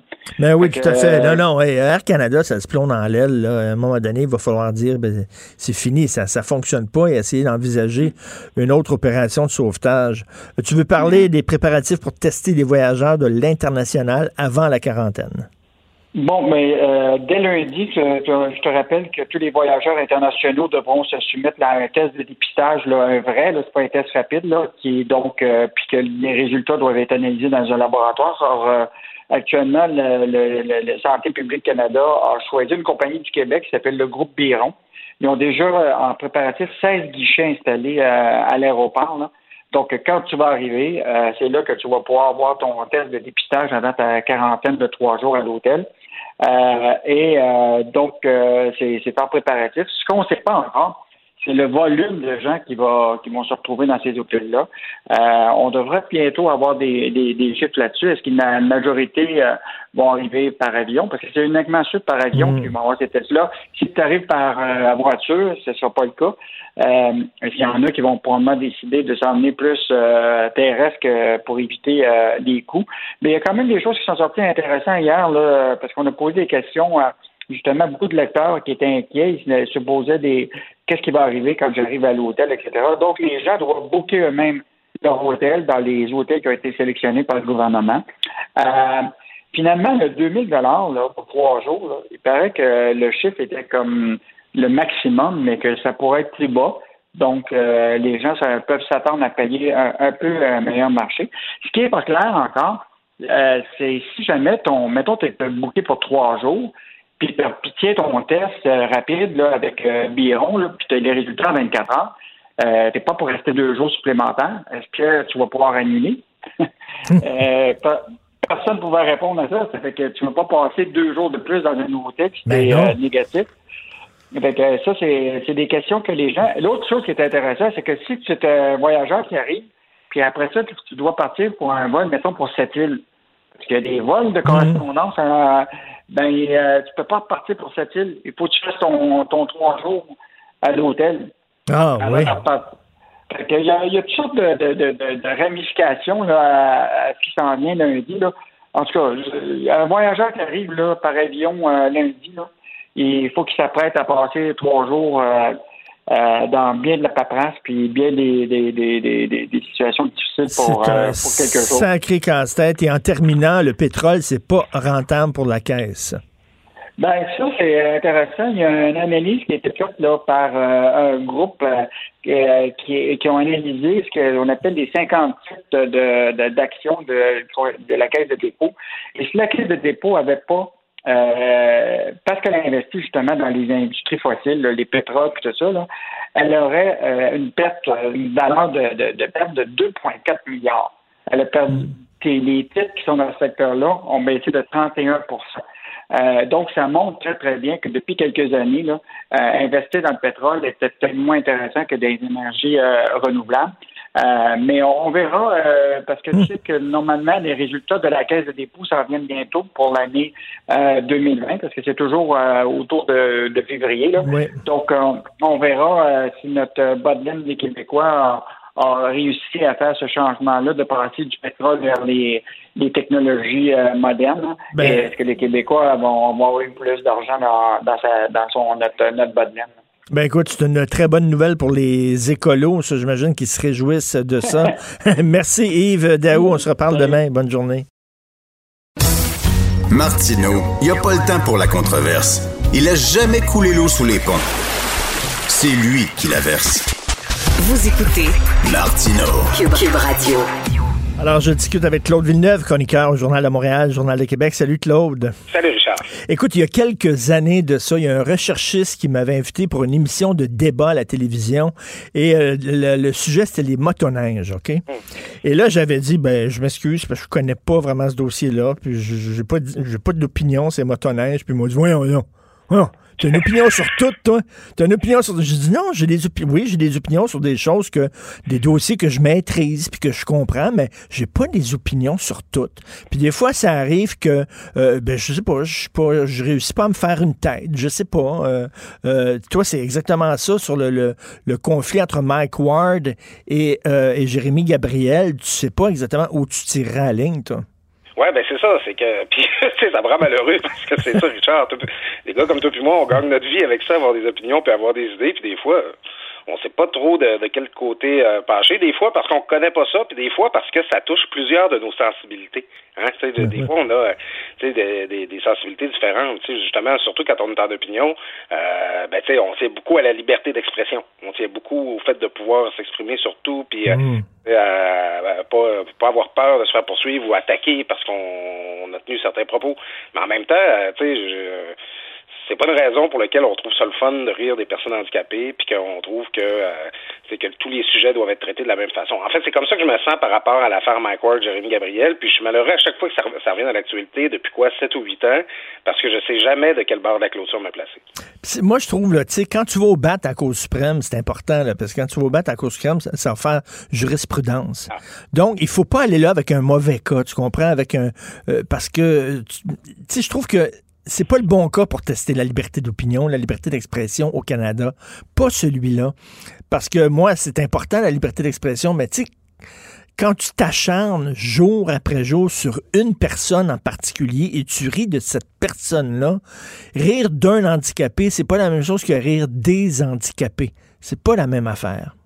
Ben écoute, c'est ça qui est difficile parce que là, on essaie de faire abstraction euh, du dossier puis du principe. ça, c'est pas simple. Tu sais, le, cas école, là, puis lequel on est très sensés tous les deux, Charlie Hebdo, mettons, là. Hmm. Il y a des caricatures qui publient des fois, là, que je, regarde ça, je suis comme, ouf, que je ben vais aller là, moi. Mais tu sais, ils ont le droit de le faire. Ben c'est ça l'histoire. Puis là, ben, tu vois Mike Ward aller. Euh, bon, moi, j'ai vraiment pas envie que les humoristes se censurent puis qu'ils se disent, ah, je parlerai pas de ça, tu sais, je pourrais me faire poursuivre, tout ça, puis, ou pire encore, tu sais. Mais ouais, comme tu le dis, c'est comme la, c'est comme pas la cause noble à défendre là, en l'espèce. Non. Il y, a, du monde qui méritait pas mal plus de se faire taper sur la tête que Jérémy Gabriel. Écoute, il y avait il y avait deux parties à son gag. Moi, j'ai écouté le, gag là, il y avait deux parties. La première partie, je la trouvais drôle en Christie. Ce qu'il disait, il dit, euh, euh, euh, on nous disait que Jérémy Gabriel allait mourir, puis tout ça, puis qu'il fallait l'encourager parce que, tu sais, c'était son dernier rêve avant de mourir. Fait que je l'ai encouragé, moi, puis tout ça, mais il meurt pas. Et finalement, bon, c'était drôle, je suis désolé, mais j'ai tellement ri quand j'ai entendu ça. Et finalement, il meurt pas, tu sais. Bon, mais après ça, la deuxième partie, il commençait à s'attaquer sur son look en disant qu'il était laid, puis tout ça. Et ça, vraiment, j'avais un gros, gros, gros malaise. Ben, c'est parce qu'il y a peut-être c'est peut-être une autre distinction qu'il faut amener là-dedans, c'est que il y avait à l'époque le phénomène culturel Jérémy Gabriel, là, qui, qui s'en allait chanter pour le pape, puis euh, hmm. dont tous les médias parlaient, puis tout ça. Puis il y avait peut-être amené une espèce d'exagération de dire hey, minute là, je, vous, vous nous gavez avec cette histoire-là, puis c'est correct de s'en moquer, mais c'est ça. Quand c'est rendu que tu parles de l'apparence du petit, quand c'est rendu que tu dis que t'aimerais ça qu'il quand c'est rendu dans son, dans son sketch, tu t'imaginais même en train de le noyer, là, tu sais. Oui, non, hein, ça, là, c'était. Euh, mais tu sais, en même temps, en même temps, souviens-toi du sketch, je reviens toujours là-dessus quand je parle de Jérémy Gabriel, mais tu sais, euh, comme quoi on, peut rire des handicapés. Le sketch de RBO sur les Thibault, le lieutenant-gouverneur qui était en fauteuil roulant, là, euh, puis qui dépensait énormément d'argent, puis elle disait Je marche peut-être pas, mais je roule en tabarnak. C'était drôle en maudit, ça. Écoute, là.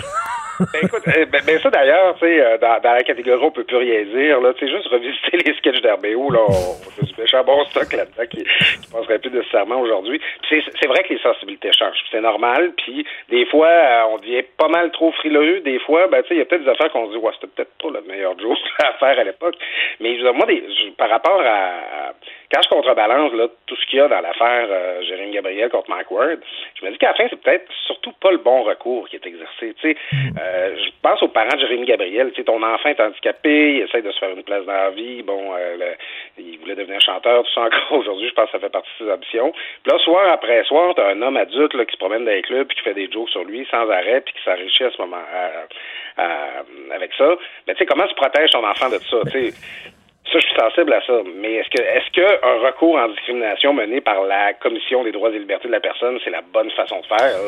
Moi, je, suis pas bien avec ça. Mais c'est ça. Puis la liberté d'expression, c'est pas seulement défendre le droit des gens d'avoir des opinions avec lesquelles tu es d'accord. Au contraire, c'est le, droit d'exprimer des opinions avec lesquelles tu n'es pas d'accord, puis avec les, euh, des opinions qui peuvent même te choquer. C'est ça la liberté d'expression. Larry Flint, qui est mort euh, la semaine dernière, euh, c'était un pornocrate, c'était le- l'éditeur de Hustler.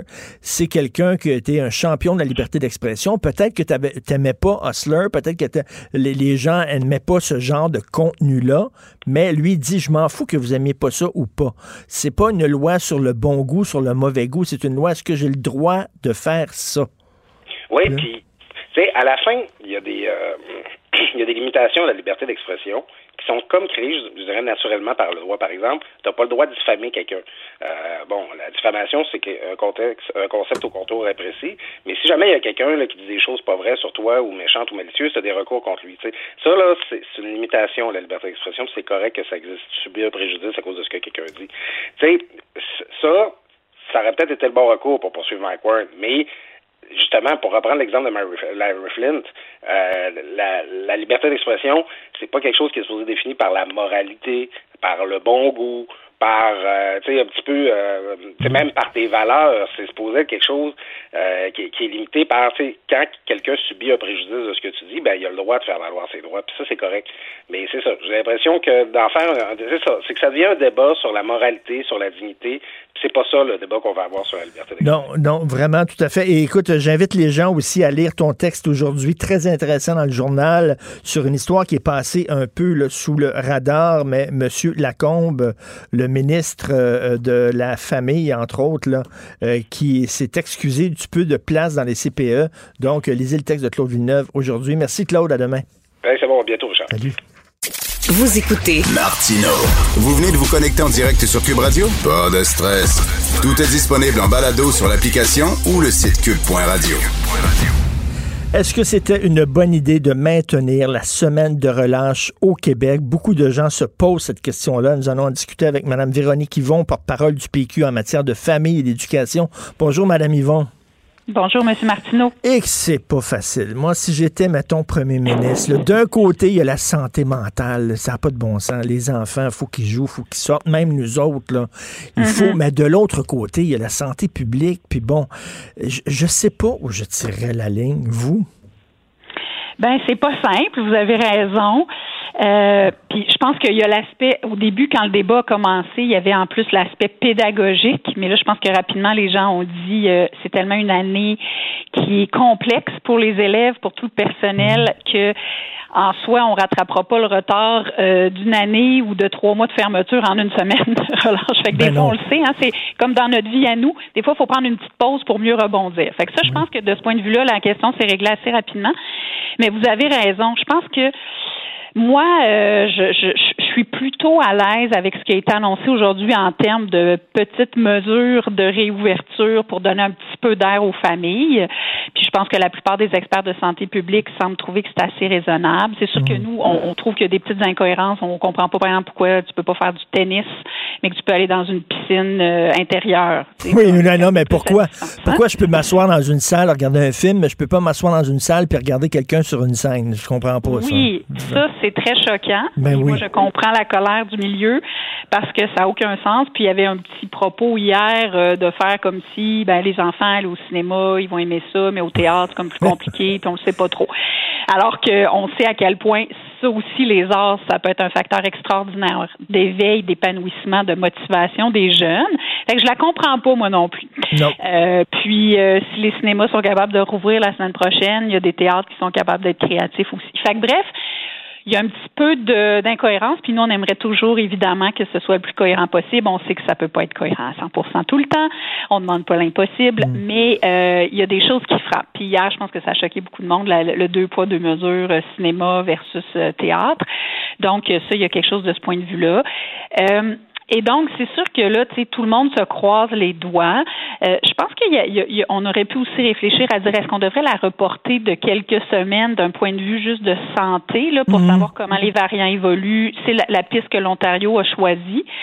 Euh, mais en même temps, euh, l'Ontario, ils ont été presque en enseignement à distance là, euh, sans arrêt.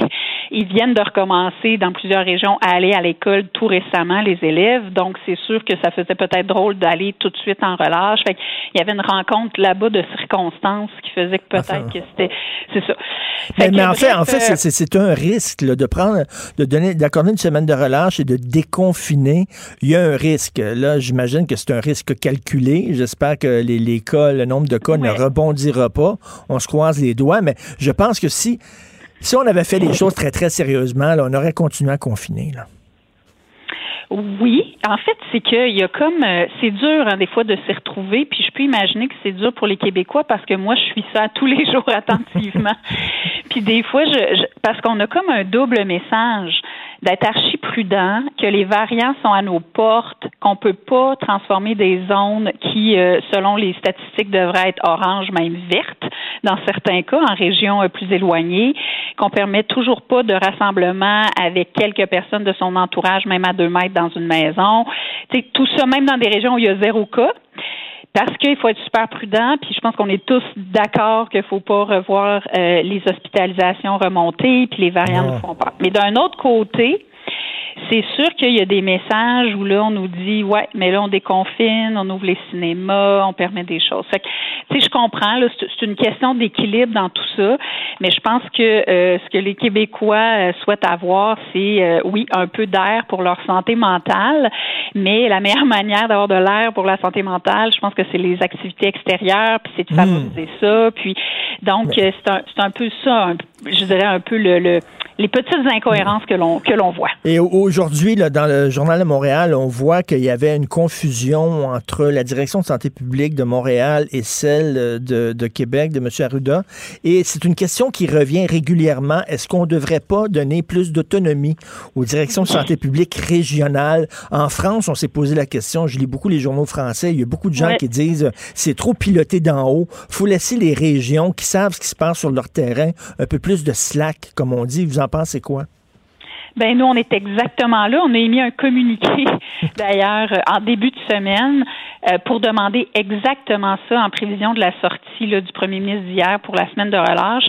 Euh, il nous semble que euh, le territoire du Québec est tellement grand, diversifié, puis on le voit là, je veux dire la réalité de Montréal ou moi qui est à Joliette à une heure de Montréal versus mes collègues qui sont en Gaspésie puis sur la côte nord où il y a zéro cas, euh, c'est euh, le jour et la nuit et notre territoire est tellement grand qu'imaginez si la France décentralise avec un territoire beaucoup plus petit, comment ça se fait qu'ici on n'est pas capable de dire on donne cette marge de manœuvre là et cette autonomie à nos directeurs de santé publique? Mm. Sont en lien constamment avec la réalité de leur territoire, avec leur population, c'est ça leur travail. Et d'ailleurs ils existent pour ça, hein, c'est décentralisé spécifiquement Ben exactement, parce que Mme Yvon, pourquoi on a des directions de santé publique régionales si tout ce qu'ils font, c'est appliquer ce que le gars d'en haut décide? Oui. Puis on le sait que pour créer de l'adhésion, puis je pense que l'adhésion, elle est fondamentale quand on traverse une crise qui s'éternise comme celle de la pandémie, euh, et que des fois ça devient plus difficile, de sentir que la personne qui est aux commandes, ben c'est la personne responsable de notre territoire, qu'elle connaît notre réalité. Parce que c'est normal, là, c'est pas même à Montréal, il y a des réalités différentes d'un quartier à l'autre. On n'est pas en train de dire qu'il nous faut un directeur pour chaque quartier, mais on c'est des, données qui ressortent. C'est qu'à un moment donné, c'est ça qui est étrange. C'est, aussi de dire pourquoi on est parti à un moment donné d'une logique de couleur, de territoire, mais sans donner les pouvoirs décentralisés aux directions euh, de la santé publique régionale. Là, on est comme dans la surcentralisation parce que non seulement on n'a pas donné plus de pouvoir ou plus d'autonomie aux directeurs régionaux, mais en plus, on n'est même pas revenu au code de couleur qui existait au printemps, alors que la situation était, euh, ben, cet automne, en fait, alors que la situation était, était parfois plus complexe. Donc ça, c'est un autre, tu sais, pourquoi là, on a dit que ça va être juste deux couleurs, puis c'est sûr que moi, j'ai des collègues dans ces régions-là qui, qui se questionnent beaucoup, là, parce que les mesures sont quand même maintenant plus strictes qu'elles l'étaient, alors qu'il y avait plus de cas, là, avant Noël. On, suit. Fait Ben que, oui. il y a des choses qui sont pas revenues. Les élèves fréquentent un jour sur deux. Il y a un couvre-feu à, à 21h30. Donc, tu sais, à un moment donné, il me semble qu'avec un territoire comme le Québec, on parle beaucoup de régionalisation puis de décentralisation. Ben, Ben, justement, ben, tout, à, tout à fait. Ça fait des années qu'on parle de décentralisation en éducation, en santé.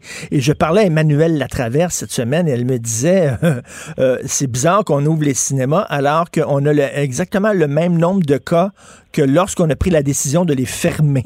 Donc, c'est certain qu'il y a des incohérences. Dans deux, trois semaines, Madame Yvon, ça va Mm. faire un an qu'on vit ça. Euh, euh, oui, au début, on était solidaire avec le gouvernement, c'est très important, mais là, je pense que c'est important aussi de poser des questions. Et c'est pour ça que je suis très content de la reprise des travaux parlementaires. Et je vais vous le dire, Oui, je je suis vous très... ai lu. J'espère que vous continuez oui. à nous écouter euh, quotidiennement. J'avais des bonnes questions hier.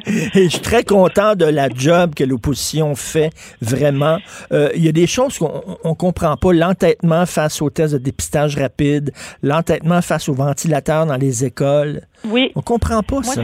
moi, moi c'est ça. En fait, j'arrête pas de dire qu'il faut que les actions, c'est-à-dire que les belles paroles du gouvernement soient suivies d'actions. Puis, en éducation, je pense que c'est le meilleur exemple, c'est que ça fait un an, ben ça fait depuis l'arrivée au pouvoir du gouvernement, qui nous dit que sa priorité c'est l'éducation. Puis nous, on a applaudi parce qu'on est d'accord. Puis il faut, je pense, beaucoup beaucoup miser sur l'éducation. C'est le centre de tout. Mais là, on est tombé en pandémie. Puis c'est comme si on a continué à nous tenir un discours que l'éducation c'était donc important, mais les mesures ont jamais suivi. Puis on nous dit que la grande priorité, c'est de garder les écoles ouvertes. Donc, c'est un risque calculé. Mais en même temps, comment ça se fait qu'on n'est jamais capable d'avoir les mesures qui vont donner la sécurité nécessaire? Le dépistage rapide, euh, au début, c'était une voie rapide de dépistage. Ça prenait des fois une semaine pour les élèves avoir leurs résultats. Ils pouvaient pas fréquenter l'école. Puis on n'était pas capable de mettre ça en place. Là, les tests rapides, c'est toujours pas mis en place. Non. Même chose pour les ventilateurs. Puis ça, c'est ça, c'est vraiment kafkaïen. Euh, les, purificateurs d'air, parce qu'on nous dit non. Dans le réseau euh, francophone, on en a même fait débrancher. Mais pendant ce temps-là, dans les écoles privées puis dans le réseau anglophone, euh, ils sont maintenus. Euh, et donc, à un moment donné, c'est quoi ce signal-là? là? Je pense que si la sécurité est importante pour tous, euh, puis euh, qu'on veut être cohérent, ben on, on revient toujours à cette question-là. Puis le ministre dit, ben il faut s'assurer que c'est bien installé. Ben justement, achetons les bons puis installons les vieilles. Ben, Puis passons à un autre appel. Incompréhensible, un entêtement, puis on nous explique pas pourquoi. Euh, j'avais un gag, Non. j'avais un gag. Vous savez combien ça prend de docteur Arruda pour visser une ampoule? ça en prend quatre. Savez-vous pourquoi? Parce que. Mais c'est ça, parce que. On dirait, là, on va ouvrir parce que, on ferme parce que. On n'a jamais, on nous explique jamais ça. Donc, il y a des questions à se poser. Et en terminant, je mets la politicienne de côté. Je veux parler à la femme, Véronique Yvon. Comment vous trouvez. Moi, là, je suis en train, je taboute. Je vais vous le dire, là, psychologiquement, je commence à trouver ça dur. Pourtant, je suis un gars qui est fait fort. Mais après un an à vivre dans ce régime-là, Christy, que c'est dur par moment. C'est des montagnes russes. Vous, comment vous vous sentez? Ben moi j'ai une chance incroyable, c'est que euh, je vis euh, à quelques minutes du centre-ville de Joliette, mais dans un petit village. Alors je, pense que les gens qui ont cette chance-là de, de, de, pouvoir sortir dehors, je suis au bord d'une rivière, donc j'ai ah. j'ai comme de, de, l'air, même quand je suis dans ma maison. Puis je vous dirais que euh, j'essaie de voir le positif. Donc oui, il y a des choses, j'ai dit à mes amis récemment, nous on aime beaucoup aller chez un, venir chez l'autre, j'ai dit, là franchement, là, je pense qu'on va aller dans des restos là, pendant des mois pour se voir, puis socialiser, puis avoir des tables collées à nous quand ça va être possible. Puis aller, aller, à l'église, on peut, on peut se réunir. Ah, écoute, on peut inventer toutes sortes on de On peut se réunir à 10 dans les églises maintenant. On va être capable de voir d'autres choses que ma maison. Je vais, je vais, être capable. Mais je vous dirais que pour les politiciens, il y a, il y a, il y a quelque chose de quand même euh, positif. Il faut voir le positif. On passe plus de temps avec nos familles parce qu'évidemment, toutes les activités étant annulées, mmh. euh, nous, on adore ça, être en contact avec notre monde. Fait qu'on va souvent les fins de semaine à toutes sortes de soupers, de brunch, de spectacles bénéfices. Et euh, mais c'est souvent nos familles qui écopent. Ben là, toutes ces activités-là n'existent plus. Nos familles nous voient beaucoup. Donc c'est un test aussi de voir s'ils nous aiment autant quand ils nous voient euh, tous les jours comme ça. À date, moi, ça se passe bien, c'est plutôt positif. Mais euh, J'imagine ils vont avoir, aux couples et aux familles des politiciens. Ils vont avoir hâte que les épluchettes de blé reprennent.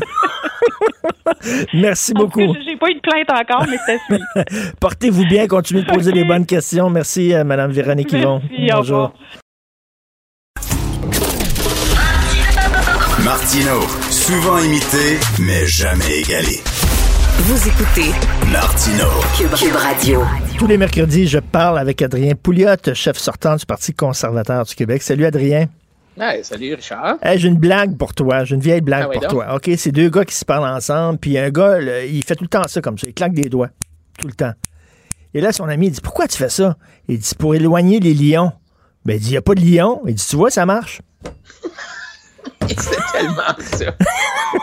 C'est tellement ça. Ça me fait tellement rire. Alors, parce que toi, tu dis, on dit que les cas, euh, les cas baissent au Québec, c'est grâce aux mesures. Ça me fait penser à ça. Me fait penser à ça. Ben oui, ça, marche.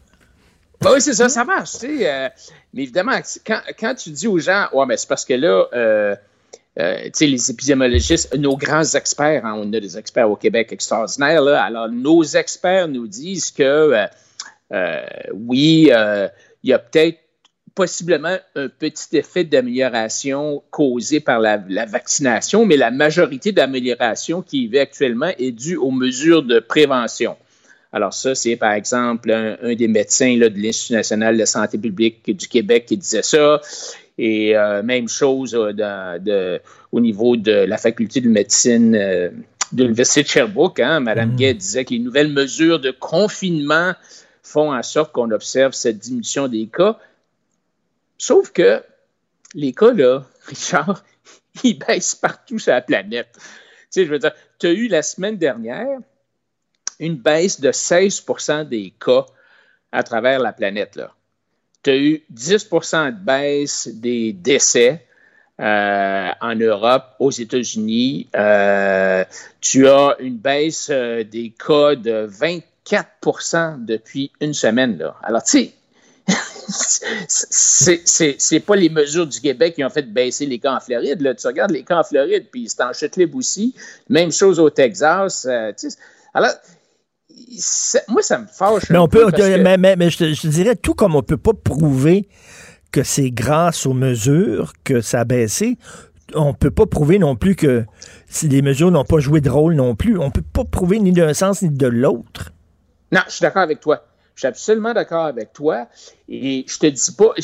Tout ce que je te dis, c'est que ces gens-là, là, ils prennent n'importe quelle statistique pour hmm. justifier leur narratif, leur, mm-hmm. ce qu'ils ont à dire. Et, et, quand tu leur dis, par exemple, j'ai eu cette discussion-là hier avec un médecin euh, dans un grand hôpital de Montréal. Et puis, je dis, ben, écoute, les cas, je veux dire, ça baisse partout. Ah, il dit, oui, mais c'est parce que euh, là, là, là, ah, c'est Noël. Le, Noël est passé, puis c'est pour ça que les cas baissent. Oui, mais les cas ont commencé à monter bien avant Noël. Hein? Les cas ont commencé à monter en septembre. Puis après ça, ça, ça, ça a même augmenté, mettons, au mois d'octobre. OK, mais là, c'est-tu Noël là, qui a fait augmenter les cas? Si après Noël fait baisser les cas, c'est Noël qui devra faire augmenter les cas. Les... Alors, ça se tient pas debout, l'affaire. C'est ça qui est étonnant. Moi, ça, me, ça me fâche de, qu'on ait une, de la science. On nous dit suivez la science, suivez la science, mais en bout de piste, euh, c'est Mais- la science mais- seulement, seulement quand ça fait leur affaire. Mais tu sais, on, on le sait qu'avec les chiffres, tu peux toujours finir par, Ah oui. Par sais, la le, me- le meilleur exemple au monde, c'est euh, les codes d'écoute des radios. OK? tu as 25 postes de radio et chacun va dire qu'ils sont numéro un.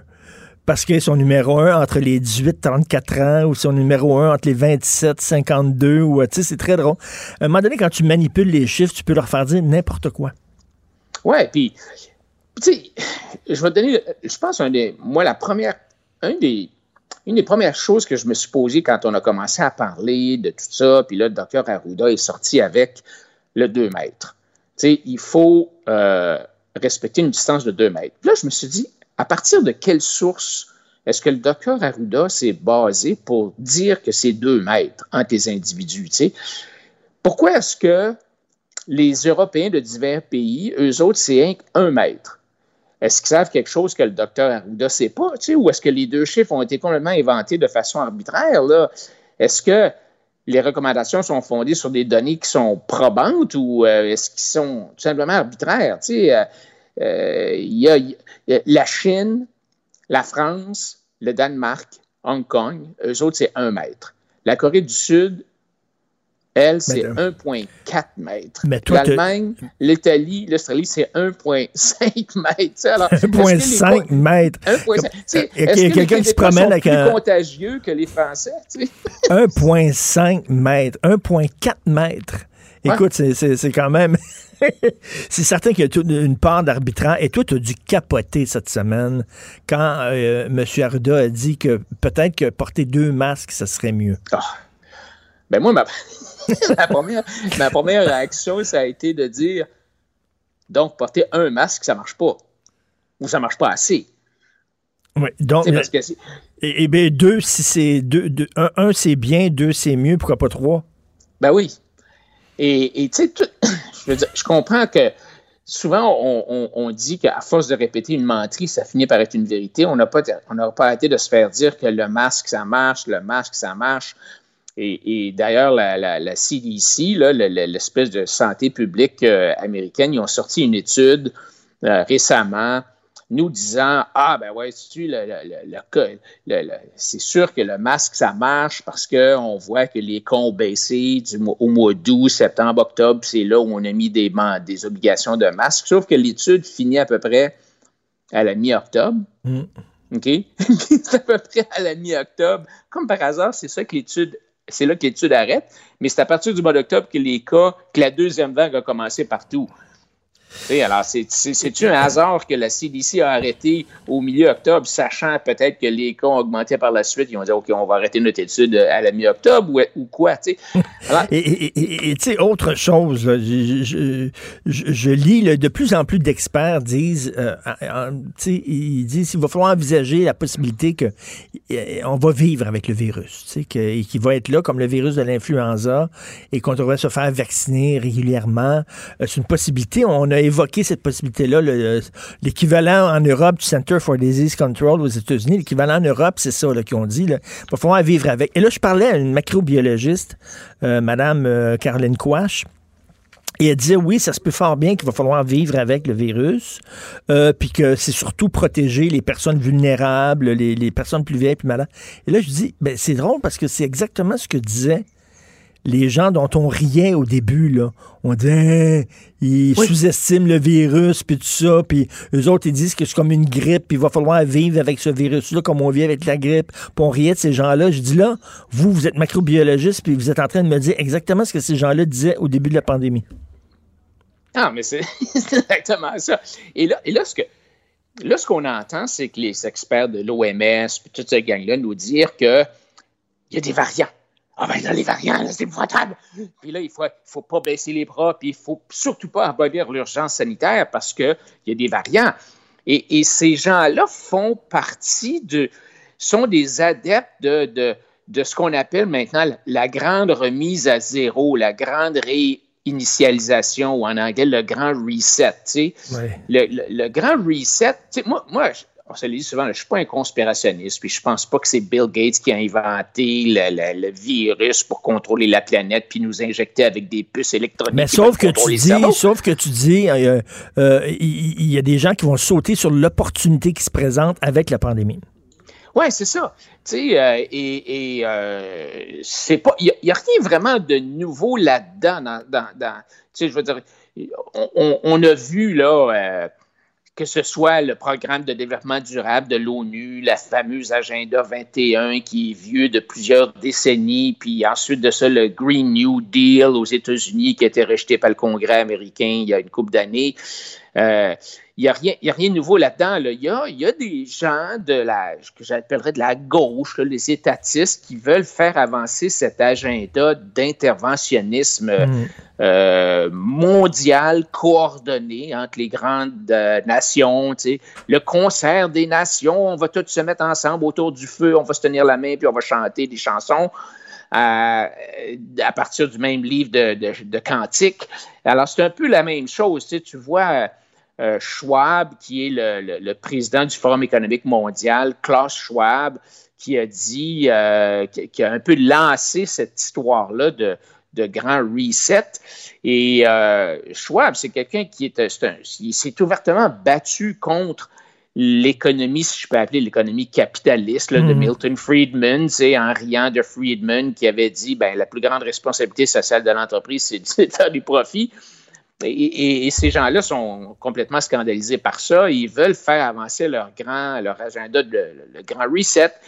Et ils ont tout amalgamé des choses. C'est comme si la.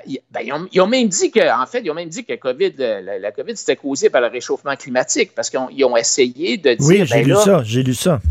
Là, ils, veulent, lier, ils veulent lier la lutte à l'environnement, la, cause écolo à la COVID. Euh, parce que quand la COVID va être finie, la prochaine grosse cause qui, va, ça va être les écolos qui vont dire ah maintenant c'est le, c'est euh, le réchauffement de la planète. Puis là on, va, on va, repartir. Et, tu écoutes des gens comme euh, ben, Fauci aux États-Unis, le docteur Arruda de Fauci, là, qui qui, leur discours, c'est jonché des thèmes comme durabilité, inclusivité, harmonie, le vert, tout ça. C'est tous des termes qui nous ramènent toujours à, ce concept-là là, de, de, de de, de l'économie verte euh, à tout prix gérée par euh, les États. Et, et donc, ils ont, ils ont tout mélangé ça ensemble et, et, et donc, ils, ils veulent surtout pas que l'urgence sanitaire arrête là. C'est pour ça que euh, tu as maintenant un langage. Euh, ils, sont bien obligés d'avouer qu'on commence à avoir le, le COVID-19 standard, régulier, sous contrôle. Alors là, ben, ils, se rabattent sur les variants en disant Oh, ça, ça, ça c'est dangereux. Ça, ça, là, vite, vite, recachez-vous dans vos sous-sols. Et en, terminant, en terminant, Adrien, est-ce que tu es d'accord avec ça, comme quoi s'il y a une, leçon à tirer de la pandémie, c'est qu'il faut développer une autosuffisance pour ce qui est de l'énergie, de l'alimentation et des médicaments. On est trop dépendant des autres pays pour ça. Oui, moi, je pense qu'on devrait être autosuffisant en ananas. non, non, mais tu sais, pourquoi pas, là, tu sais, je veux dire, euh, mais tu sais, le, commerce, là, c'est ça l'idée du commerce, tu sais. Il y a certains pays qui sont bons pour faire pousser des canneberges, comme au Québec, on est super bon pour faire pousser des canneberges. Il y a d'autres pays qui sont très bons pour faire pousser des ananas. Pourquoi, est-ce que pourquoi on s'ostinerait à faire pousser des ananas ici ou à faire pousser des, des canneberges là-bas? Hey, c'est bien oui, mais, mais quand, écoute, moi, je, vais t'échanger un panier de canneberge contre un panier d'ananas. Mais tu sais, la sécurité, moi, la, la, sécurité de ma famille, mettons, moi, là, je la remettrai pas dans les mains de mon voisin. Tu sais, mettons, là, je vais avoir un instincteur chez nous. Parce que si le feu pogne, je veux pas dire, ah, ben, mon voisin va me passer son, son instincteur parce que si le feu pogne chez nous, le feu va être chez eux, puis il va éteindre son feu avant de me passer son extincteur. C'est pour ça que je fais une métaphore avec les médicaments.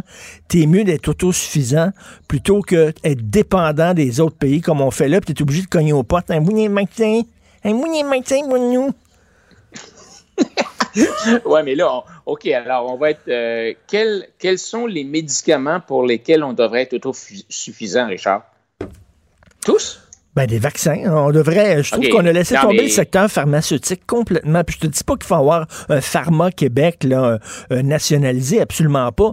Mais de, de, tu sais, de donner des crédits d'impôt, de, de, de faire un écosystème économique qui soit favorable à l'installation de, de, compagnies pharmaceutiques au Québec et au Canada.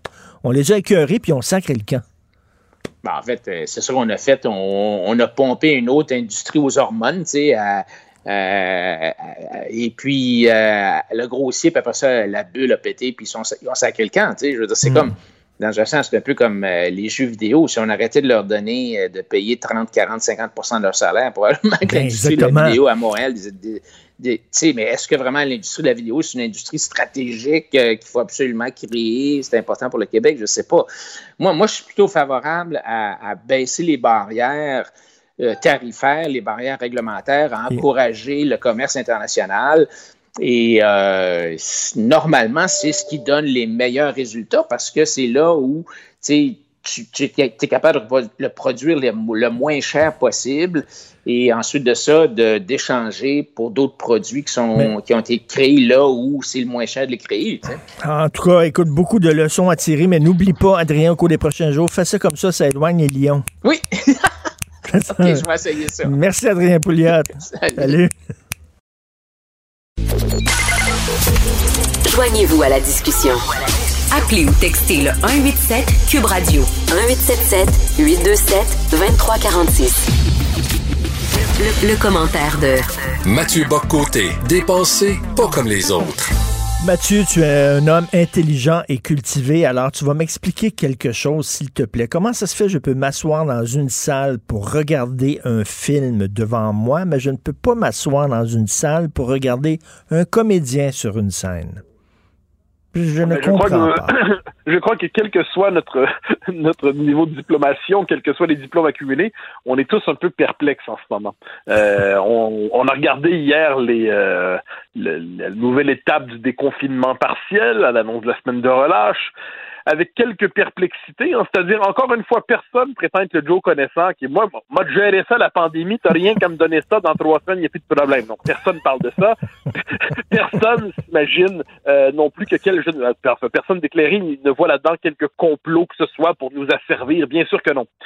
Cela dit, on est rendu presque un an plus tard où on peut quand même débattre raisonnablement à partir de notre expérience de la chose, de ce qui nous semble exagéré ou mal pensé. Et là, il y a quand même manifestement, donc François Legault a voulu faire un geste vers le déconfinement. Il s'est dit, il faut quand même trouver un espace pour que les gens puissent respirer pendant la semaine de relâche, un petit espace pour relaxer. Et là, ça, le cinéma devient le symbole de ça. Très bien. C'est à moitié parce qu'il empêchera ensuite les, les cinémas de servir ne serait-ce que minimalement des, euh, des, des, des, des produits qui comptent. Au-delà du popcorn, des chips et ainsi de suite, on s'en fiche du détail. Non, non, mais c'est comme ça qu'ils font leur argent, les salles de cinéma. Donc, Mais euh, oui, voilà, c'est ça, c'est-à-dire c'est pas c'est pas euh, c'est pas rien. Donc euh, alors, bon, je, je vais pas m'attarder infiniment sur la question du popcorn, mais sur le fond des choses, c'est un déconfinement qui est partiel et peut-être un peu trop limité. Mais en dernière instance, là, il y a la question effectivement des théâtres, il y a la question des autres espaces de socialisation possibles, puis on essaie de distinguer l'un et l'autre et on ne trouve pas nécessairement. Euh, c'est la part manquante dans tout ça, c'est que quelquefois on a l'impression qu'il y a une part de cohérence et de logique qui nous échappe à tout le moins. La santé publique a probablement ses raisons que le commun des mortels ne connaît pas, mais mais là, on est quand même dans une situation étrange. Et moi, c'est pour ça que je, je considère, un an plus tard, on, on est rendu à ce moment où il faut inverser le rapport à cette, cette crise, c'est-à-dire on est là-dedans pour un bon moment, manifestement. Les vaccins arrivent pas au rythme où ils le devraient. Le, nous sommes en ce moment victimes de ce que j'appelle la conquête du variant britannique. Comme, la, la conquête britannique prend un nouveau visage, mais elle revient. Bon, on est, euh, on est dans un, un scénario de longue durée. Bon. Si on est vraiment dans un scénario de longue durée, les mesures d'exception, d'urgence, les mesures chocs comme le confinement généralisé, comme le couvre-feu, ne peuvent plus fonctionner. Parce que sinon, il arrive un moment où le confinement fait plus de mal que le bien. C'est-à-dire, il y a des quelquefois, une opération choc, ça peut être nécessaire, ça peut être utile. Mais si on est dans une forme de semi-confinement qui nous met collectivement sur le mode végétatif, les effets vont être, euh, puis, je pense qu'on les voit déjà, vont être tout à fait significatifs. Donc là, je pense qu'il nous faut désormais penser, puis je le dis avec la distance du citoyen qui n'est pas expert, mais qui a, un an de pandémie dans le corps, hein, à la manière d'un vétéran de la pandémie. J'ai fait la guerre de 14, j'ai fait la pandémie de 2020. Bon, euh, eh bien, ce que ce qu'on voit, c'est il faut restaurer les conditions d'une vie sociale. Je ne dis pas maximale, mais je dirais qu'un peu plus que minimale. Une vie sociale autorisée, encadrée, avec des règles sanitaires qui sont respectées. Donc, c'est pour ça que dans ma chronique de ce matin, où je donnais euh, l'exemple des restaurants, pas simplement sur le mode du plaisir bourgeois dans lequel je veux me plonger. Bien sûr que non. C'est qu'il faut quand même que les gens puissent se rencontrer minimalement. On est au Québec. À ce qu'on en sait, il fait quand même des moins 10 souvent à ce moment-là de l'année. Il il y a des limites aux rencontres à l'extérieur possibles trouver un espace sécuritaire, encadré à coups de plexiglas et de masques et de, de, de, fréquentation limitée, pour permettre aux gens de renouer avec une part de vie sociale, ça me semble aujourd'hui une nécessité vitale. Parce que si on doit vivre longtemps sous le mode pandémique, euh, à moins qu'on bon, qu'on se contente de la petite permission qui viendra cet été, comme le soldat a sa permission pendant quelques semaines, eh bien, il va falloir accepter qu'il faut restaurer les paramètres de la vie sociale, les modifier, espérer qu'un jour on en revienne le plus tôt possible à une vie complète, mais d'ici là, il faut quand même avoir un peu plus de d'oxygène qu'une bouffée d'oxygène euh, d'oxygène temporaire. Et de ce point de vue, les théâtres, ce serait pas de mauvaise idée. Ce serait un pas de plus. Permettre au cinéma de manière intelligente et éclairée d'avoir des de pouvoir vendre ce qui leur permet de tenir, ce serait pas mauvais non plus. Euh, et aller de manière par étapes pour qu'on puisse avoir devant soi un horizon autre qu'un horizon bouché. Sur Mario Tessier, je viens de voir, là, qui est un, humoriste, je viens de lire sur sa page Facebook, il dit, voyons, comment ça se fait que moi, j'aurais pas le droit de monter sur scène? Moi, je suis prêt, je suis prêt à y aller. Un humoriste sur scène, c'est t'as pas besoin de décor, puis de costume, une chaise, un spot, un micro. C'est tout. Il dit, je suis prêt à faire des shows, puis on dit non.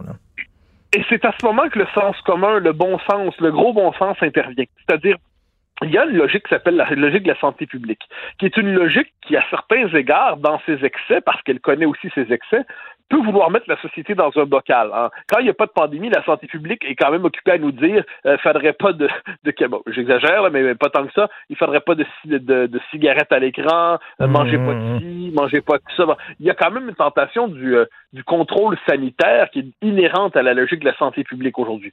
Là, on est dans un moment où on a besoin de ces lumières, on a besoin de ces secours, nul ne le conteste, mais on ne saurait gérer une société exclusivement sous le prisme médical. Il y a une part de la vie qui ne rentre pas sous cette seule catégorie. Et là, on est rendu, je pense, que chaque citoyen qui a un an de pandémie dans le corps commence à se dire, au-delà de l'exaspération des uns et des autres, il faut trouver le moyen d'oxygéner un peu la société. Je pense que le, là, on a, il y a l'épreuve de la semaine de relâche, on nous dit ça. Très bien, on est tous prêts à la traverser. Mais ce qu'on sait, c'est qu'après ça, il va y avoir le congé de Pâques. Puis après ça, il va y avoir la Saint-Jean. Non, mais il y a toujours une nouvelle, une nouvelle ben épreuve à traverser qui justifie le, ben la reconduction des mesures de confinement et de couvre-feu. Et je, crois qu'on arrive à ce moment où il faut se questionner. Puis j'ajoute une chose, puis là je sais que c'est un propos plus dur que je ne le souhaiterais, mais par définition, notre rapport au risque en société ne peut pas être le même en temps de pandémie qu'en temps régulier. Euh, il va, on, non pas qu'il faut dédramatiser ce qui arrive, surtout pas. Non pas qu'il faut ne pas tenir compte de la, situation de catégorie de, euh, fragile de la population, surtout pas. Rien de tout ça. Mais il faut simplement savoir que le degré de risque est plus élevé en ce moment qu'il ne l'était il y a un an. Qu'est-ce que ça veut dire concrètement? Ça veut dire qu'il faut adapter le système de soins. On, le constate, on voit que les efforts sont faits, mais il faut manifestement se dire que la liberté, ne, nous ne renouerons avec la liberté qu'en acceptant qu'il y aura un peu moins d'insouciance qu'auparavant. Puis personne, je crois, à tout le moins, personne déclaré en ce moment dit euh, abolissez les mesures, enlevez le masque, permettez, euh, recevez-vous les uns euh, chez, les uns chez les autres sans souci. C'est pas de ça dont on parle. On, crée, parle de créer une phase de transition hmm. pour être capable néanmoins de respirer un peu, parce que ce qu'on nomme en ce moment santé mentale, ce qu'on nomme euh, santé économique aussi, ce sont des termes bien faibles en dernière instance pour nommer cette chose étrange qui s'appelle la vie, et elle a quand même ses droits. Et écoute, de passer d'ouvrir, fermer, ouvrir, fermer, ouvrir, fermer, euh, j'entendais euh, Vincent Goudzo des cinémas Goudzo qui dit, ben, business, ça, tu peux pas avoir les gens, OK, là, vous travaillez demain, puis après ça, non, après ça, vous retournez chez vous, puis après ça, on peut pas faire ça tout le temps. S'il faut vivre avec le virus... Ben, on, on, l'a constaté assez vite hein, l'an passé. C'est plus facile de confiner que de déconfiner. Sur le coup, au premier confinement, on était tous bien impressionnés. Oh là là, finalement, confiner, c'est plutôt simple, finalement, sur le plan symbolique. C'est-à-dire, on ferme tout. Tout le monde rentre chez soi. Les activités minimales sont conservées. OK, mettons. Déconfiner ensuite, ça nous montre une société tatillonne, quadrillée par des milliers de règlements. Tu sais, comme on dit, pourquoi le cinéma mais pas le popcorn? Pourquoi le cinéma hmm. mais pas euh, le théâtre? Demain, pourquoi le thé... ou là aujourd'hui, pourquoi les musées mais pas le théâtre? Là, on essaie de voir la logique dans tout ça.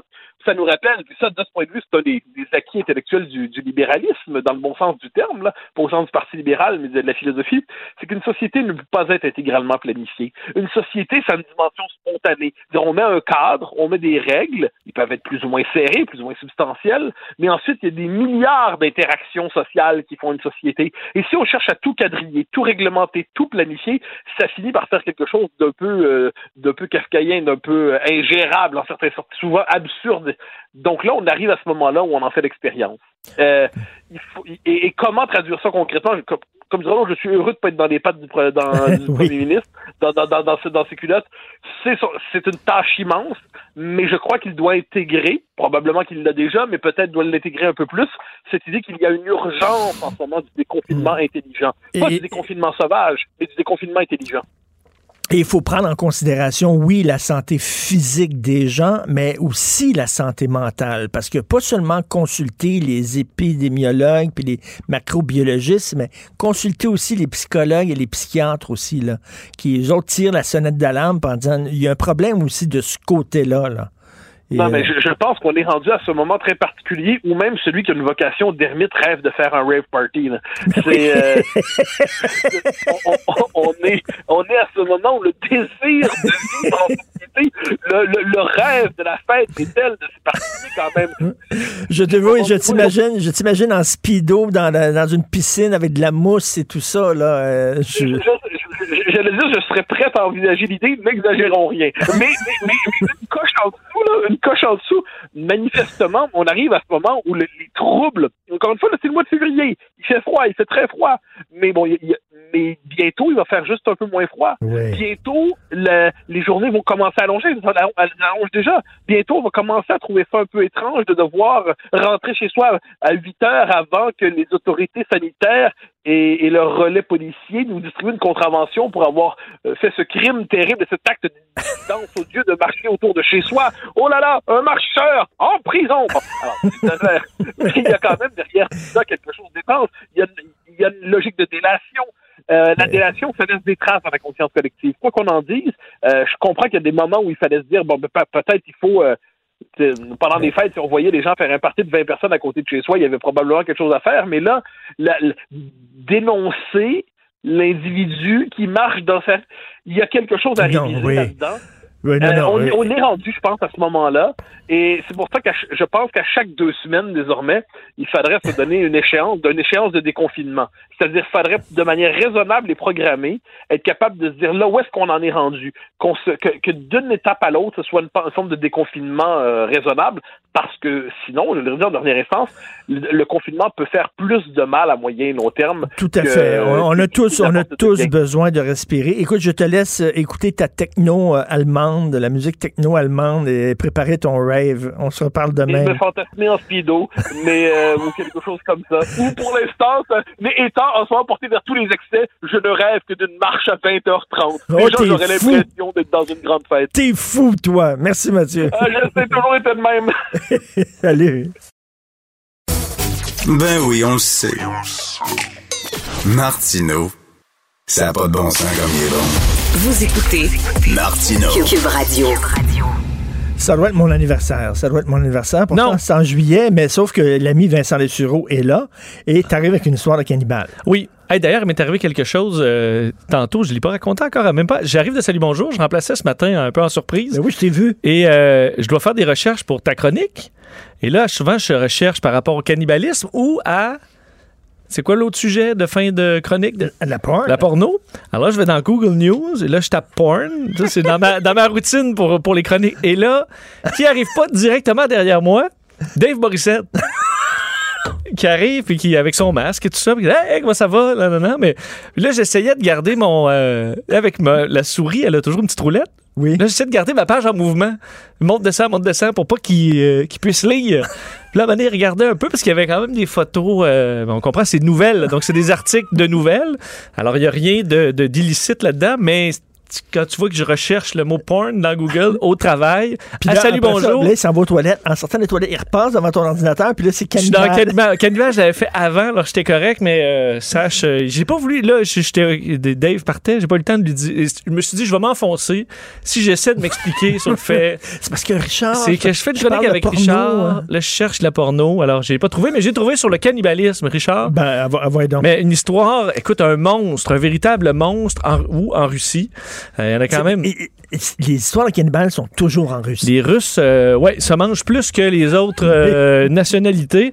Euh, dans ce cas-là, c'est un homme euh, donc qui s'appelle, bon d'ailleurs qu'on sur- qu'on surnomme le, le, le, le- de le cannibale de Ankartgelsk en Russie. Là, je prononce probablement pas la ville très bien. Il s'appelle Edouard. Moi, vive là, là, moi aussi, je serais cannibale, je pense. Ben ouais, dans des endroits comme ça, c'est ça. Bon, Edouard Zeleznev, 51 ans, vient d'être condamné à la prison euh, à vie, donc euh, sans possibilité de libération. Je pense que c'est sans possibilité du tout. Là. Euh, pour une histoire complètement folle. En fait, lui, en 2016, a saoulé ses trois, trois de ses chums. Qui ont quand même 59 ans, 43 ans, 34 Et ans. on, sait qu'en Russie, c'est assez facile de saouler le monde. Ben, c'est- ben non, c'est ça. hein. Pour être inconscient d'alcool, sans drogue, t'imagines combien de vodka euh, tu passes? Donc, pendant que les trois étaient euh, knock-out complètement d'alcool, il les a donc poignardés avant de les faire bouillir. Alors, il le fait, je sais pas exact, on n'a pas décrit la technique, mais il a fait bouillir le corps de ses trois amis pour ensuite prélever des parties de choix. Euh, on n'a pas nommé lesquelles, mais des parties que lui souhaitait euh, garder pour se nourrir. Il a fait l'empactage en sachet, comme moi j'ai déjà fait ça avec un demi-veau, euh, en sachet les Sous pièces vide. ben, dans des sacs Ziploc. Je sais pas si c'est vraiment sous vide, là, de la bonne façon, mais il a donc gardé les meilleurs morceaux. Le reste, il a tout sacré ça dans la rivière et il est allé à l'appartement d'un de ses amis, OK? Et qui pour ça allait encore plus loin, et a dit à la mère du gars Ah, il est parti étudier dans un autre pays, il reviendra pas avant un bout pour voler en plus son appartement. Euh, Alors, il demeurait Ouais. chez le gars qui l'avait mangé en partie. Euh, et on dit, ça, bon, dans l'article, c'est quand même particulier, on dit Zeleznev avait également d'autres, euh, disons, on dit des habitudes alimentaires bizarres, entre autres, mange, euh, cuisiner les quelques chats locaux et euh, quelques chiens, des oiseaux et autres petits animaux. Mais on parle vraiment de lo- cooking local cats. Et là, c'est quand même... Écoute, au moins, il a... euh, Il bouffe les chats, il aurait les s'en tenir mais, à mais il est dans l'alimentation locale. Alors, il n'est pas avait cherché des chats de euh, Oui. lointains, il mangeait local. Les mais chats des chats. coin, des chats du quartier. Tout à fait. Donc, euh, et il avait déjà été condamné. Lui, Donc, donc, son empreinte carbone est très, très basse quand même. Il recycle, oui, mais chez, effectivement, mais il faut pas euh, faire ça. Et euh, on, il a déjà été condamné à un double meurtre et libéré après 13 ans.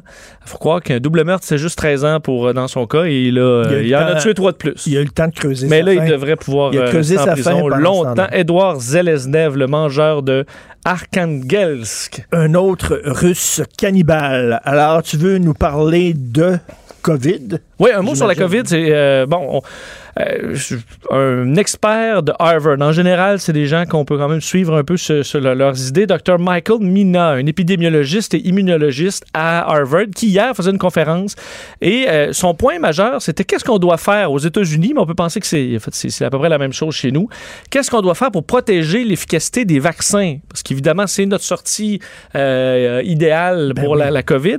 Qu'est-ce qu'on doit faire pour s'assurer que les vaccins soient efficaces? Ben, il dit tout simplement, 三 faut réduire les cas le plus possible sans que ce soit une réduction de cas causée par la baisse de vaccins. Donc, il dit, il faut pas s'arrêter présentement parce qu'il y a une baisse. Aux États-Unis aussi, ils ont une grande baisse là, de, de- de- de- des cas, mais c'est encore beaucoup trop parce que le problème, comme pour le développement de variants, plus il y en a qui circulent, plus tu peux tomber sur un variant, mais les variants spécifiques là, qui sont résistants au vaccin, on vend, s'il y en a un qui se développe, c'est en contact avec une personne vaccinée. Donc, le moins une personne vaccinée est en contact avec la COVID, ben, le moins de chances il y a qu'on développe un euh, bon, super virus. Il faut réduire les cas au minimum et après Oui. vacciner. Eh, ben, en fait, on vaccine en même temps, mais il faut pas lâcher en disant ben, le vaccin va nous sauver parce que on risque à chaque fois, plus le virus circule, qu'il y ait un variant qui là vais- vraiment soit résistant puis qu'on perde un vaccin ou l'autre. J'avais Adrien Pouliot tantôt. Oui, Adrien n'a pas le même son de cloche. Là. Ne- pas sûr. le même son. Et vous lisez pas les mêmes journaux, visiblement. Ben, j'en lis Et, plusieurs. et là, lui, ouais. et lui, il dit il n'y a rien que prouver que ce sont les mesures sanitaires, les mesures, les consignes qui font baisser le nombre de cas. Ben, je sais pas s'il regarde Il la dit courbe. rien qui prouvait ça. Je sais pas s'il regarde les courbes. De, je suis dans les courbes depuis le début de la pandémie. Là. Dès qu'il y a l'implantation de mesures sévères, la courbe descend. Dès que tu relâches, la courbe remonte. Évidemment, cet été, c'est un peu différent. Mais on le voit entre autres même au euh, Royaume-Uni, là, où ils étaient pris avec, en plus, c'est leur variant euh, très virulent. Dès qu'ils ont tout refermé, là, la courbe, ça prend quelques jours et ça se met à descendre de façon vertigineuse.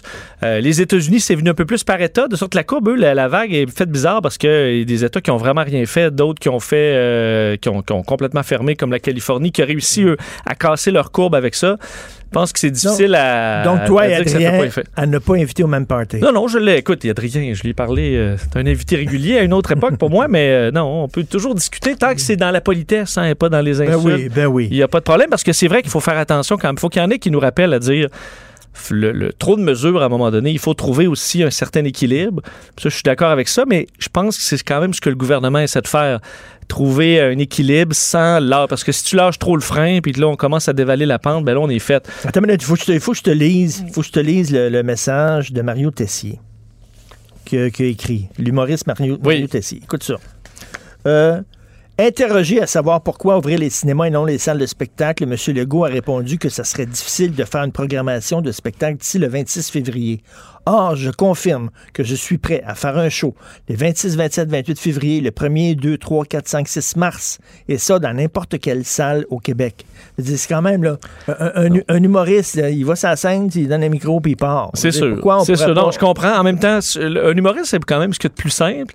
Mais dans une salle, tu as des éclairagistes, des équipes techniques. Au cinéma, tu as quelqu'un qui pèse sur play. Là. Ben, euh, lui et l'autre aussi, tu pèses sur play, puis un micro, puis il Ben, part, c'est ça, pour les humoristes, c'est plus simple. Un spectacle de musique, un spectacle de théâtre. Je comprends que c'est là plus l'arrière-scène quasiment qui, euh, qui inquiète, mais je leur souhaite là, que, ça, que ça ouvre.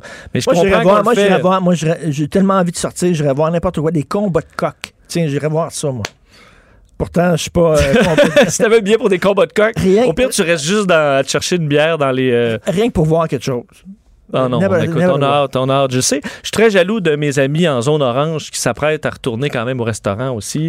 Euh, Je me souviens même plus à quoi ça ressemble un restaurant. Mm. Tu payes-tu avant ou après? je me Après, Je écoute, on plus. sait pas. Euh, Il y a un maire au Texas qui est euh, Oui, je vais terminer là-dessus parce que euh, je- ça me faisait penser. euh, Régis là, j'ai déjà couvert un peu la mairie de Québec, qui est capable d'être même insultant, là, carrément, avec des journalistes ou être raide, puis il, il peut envoyer promener le monde s'il veut. Mais peut-être pas autant qu'un maire du Texas au Colorado, Colorado City. On sait que le Texas là, vit, passe une période de grand froid, là, même des froids qu'on a rarement vus, des, de la neige, de la glace. C'est pas facile. Euh, ce qui a posé beaucoup de problèmes parce a plusieurs maisons, enfin plusieurs zones du Texas qui ont manqué d'électricité parce que les installations n'étaient pas faites pour ça. Euh, et manqué d'eau même aussi parce a des tuyaux carrément qui gèlent. Euh, le problème, c'est que dans Colorado City, une petite ville d'à près 4000 habitants, les habitants se plaignaient en disant Voyons là, la ville, qu'est-ce qu'on fait s'il arrive, si les pompiers peuvent pas prendre de l'eau parce que tout est bouché? Pourquoi vous ouvrez pas des zones chaudes là, pour les gens que- qu'on puisse aller se réfugier? Donc on demandait au maire Mais faites de quoi, faites de quoi, faites de quoi? Mais le maire pété sa coche sur Facebook et pas à peu près Tim Boyd a dit de un, a, tu sais, a dit au sauge- et beaucoup de caplocs, là, donc euh, de lettres en majuscules, dit personne vous doit absolument rien. Euh, la ville ni les compagnies électriques vous doivent rien à vous et votre famille. Je suis écœuré des gens qui arrêtent pas de chialer. Vous êtes euh, vache. Trouvez-vous un moyen d'aller chercher de l'eau? Trouvez un moyen d'avoir de l'électricité. C'est pas mon problème. Et il, il- écoute, il dit entre autres. Je vais te le lire en anglais au départ directement. Only the strong will survive and the weak will perish. Il dit ça ses citoyens de la ville. Uniquement les forts vont survivre et les faibles vont périr. Euh, il dit entre autres que, écoute, Dieu vous a donné des outils Bah. pour vous démerder dans des temps plus froids. Ben, arrangez-vous puis arrêtez d'attendre de l'aide de la ville. Il dit ça, c'est des idées de socialistes que la ville se doit de s'assurer de réparer les poteaux d'hydro quand, quand il y a un bris. Donc, euh, c'est des idées socialistes. On voit que ça au Texas, veut, veut pas. euh, euh, Là-dessus, on aime ça. un- un État très épuré. Ben oui. Mais là, il est épuré puis épuré parce qu'entre Ben- autres, certains disaient, mais les résidences pour personnes âgées qui n'ont pas de courant, qui n'ont pas d'eau, les autres, ils peuvent pas euh, commencer à aller bûcher du bois. Ah, qui arrête de se plaindre. Ben non, il a, il a démissionné. Qui crève. Ah, il a Il a démissionné. démissionné. Ouais, Ben là, on disait qu'il était allé trop les loin. gens ont peur des froids sibériens parce qu'ils veulent pas qu'il y ait des cannibales. Ouais, mm, peut- Peut-être un lien. peu de ça. Mais un, un maire qui n'est pas allé de, de main morte, mais ça a, été, ça a mis fin à sa carrière euh, de maire, malheureusement il, pour lui. Il, il fait passer euh, Régis Labombe pour quelqu'un qui pratique le, le- le yoga. Pour Monsieur Sourire. Pour Monsieur Oui, Sourire. oui, pour Roger Bontemps. Euh, alors, Tim Boyd, sa carrière de maire C'est est bon maintenant d'envoyer des gens terminée. ré- reconnecter l'électricité sur les poteaux. C'est pas dangereux d'abord. oui, c'est ça, arrange. Tu vas leur plugger ton Hey, fil Mémé, maudit pourquoi- lâche. Comment ça fait t'es frisé de même? Ben, j'ai remis l'électricité sur le fil, puis j'ai pas eu un choc. Vas-y, mon socialiste. Ah oui, c'est- L'électricité, l'électricité. De quoi tu me parles? L'électricité. Euh, François-Philippe Champagne avec nous à 11h. Oh! La Chine? Je pense que ça va mal aller. Vas-tu parler de la non, Chine? pas Non. Je veux parler du vaccin. OK. Là, je veux plus parler de rien d'autre. Parlez-moi pas du couvre-feu, des consignes. On peut-tu manger des nachos au cinéma? On va asseoir les enfants. On va prendre les enfants qui sont assis dans le salon devant la télé, puis on va les amener, on va les habiller, on va les mettre dans le char, on va les amener au cinéma, puis asseyez-vous là, puis regardez un autre écran. Ah puis oui. après, rhabillez-vous, rembarquez dans le char, puis retourne à la maison. Qu'est-ce qu'on va faire? En regardant un écran. Exactement. le Ça, fun. ça, ça, ça, monsieur. Ça, on appelle ça changer le mal de place. Oui, mais je sais pas combien tout. de temps ça dure. Le, le mal, il bouge pas tant. Tu sais, comme à soir, j'ai une bonne idée. Tu viens, tu peux chez nous, je vais, je peux chez vous. Rien que changer de maison. Oui. Changer le mal de place. Il n'y avait pas une émission de main. Il y avait une émission de main où il changeait les mères. Swipe your house. Oui, swi- euh, Euh, des- swi- swipe your wife. Non, ça, c'est un site que tu consultes. changer les, pa- échanger les parents. là. ça, c'est une de tes affaires que tu regardes dans ton téléphone. On a échangé nos mères, me dit Alexandre. Oui, quelque chose de même. Puis, euh, on va aussi parler de la, à la, la santé publique. Là, c'est, y a-tu des variants? Les variants s'en viennent. Ils sont, au- sont à Montréal. Là, ils s'en viennent. Là, le, le variant s'en vient. Puis, on va tous mourir. Bon. Fait que c'est des bonnes nouvelles. Fait que euh, ça va être ça. Puis euh, Ruba Gazal, euh, son compte, parce que là, ils mettent 10 milliards pour euh, prolonger le REM dans l'Est vers le Nord-Est. Puis je pense qu'ils veulent des cibles sur le REM pour le Nord-Est pour que les jeunes puissent tirer dessus avec leur gun. Non, c'est pas ça. c'est parce qu'ils pensent alors que ça va passer près des maisons. Puis ils voudraient peut-être trouver une autre façon. OK, j'espère qu'ils vont avoir des vitres anti-balles. Antiballes, Euh, écoute, oui. Anti-balles. Mais il n'y aura pas de conducteur de ces trains-là. Ça va être très sécuritaire. Ça va, et, comme, et comme tu me dis déjà dit. Combien de temps? Ça va prendre une demi-heure pour que ce soit recouvert de graffiti. Graffiti ça va être beau. Ça va être Ouais, beau. c'est vrai. Ça va être Tout est, t'es- tout est là, tu reviens de travailler, tu sais, t'as ton petit attaché caisse, tu regardes, euh, tu, tu joues à Candy Crush, puis là, ils sont 5-6 à rentrer avec des canettes puis commencer à peinturer partout. C'est de l'art urbain. Oui, mais je connais T'es rien. pas à ça. sensible à l'art. Non, je suis pas. Fait que tu vas pas te lever et dire, hey, les gars, on a payé pour ça, ça a coûté 6 milliards. Pouvez-vous avoir un peu de respect? C'est de l'art urbain. Ouais. Puis après, tu ramasses à l'urgence. On va t'écouter. Bon, si ça vous tente. Tout ça est gratuit. Gratis. Et euh, moi, tu penses que je fais cette émission-là tout seul? Mais non, je suis entouré, j'ai une équipe. C'est vrai? Ben oui, de gens vraiment dévoués, super bons. Alors, je vais les nommer. Ah, vas-y. Hein? Prends le temps. Luc, Luc Fortin, merci. 11h25. Carl Marchand, Maude Boutet, Jean-François Roy à la console et aussi à la console Sébastien Laperrière, le gars de Trois-Rivières. T'en as deux. Mais il y en a un qui fait comme une moitié de show puis il se lève puis s'en va. Parce qu'il est à bout, il est en train de t'entendre. Oh, il est écœuré.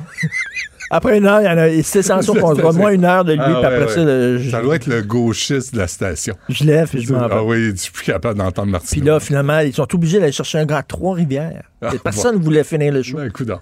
Puis ils l'ont rapatrié ici. Ouais. Mais moi, je la garde au moins. Au moins, je la garde nous deux heures et demie de temps. Va travailler, Sébastien. Pas payer à rien faire, là. Euh, et- et- et- Puis après, Vincent, Vincent, Ah oui, ouvres la télévision le matin, Vincent est là. puis Tu écoutes Geneviève la radio, Vincent, Vincent est là. Vincent est. Sébastien, Oh, c'est notre. James Brown de la station, the workest. The, the workest uh, working, the, the- the- the- celui qui travaille le plus fort show OK, oui, c'est ça. Alors, euh, The hardest working man in show business, James Brown. Get down! OK, on se parle à 8 heures demain matin et là, on écoute Benoît. Ah oui. Cube Radio.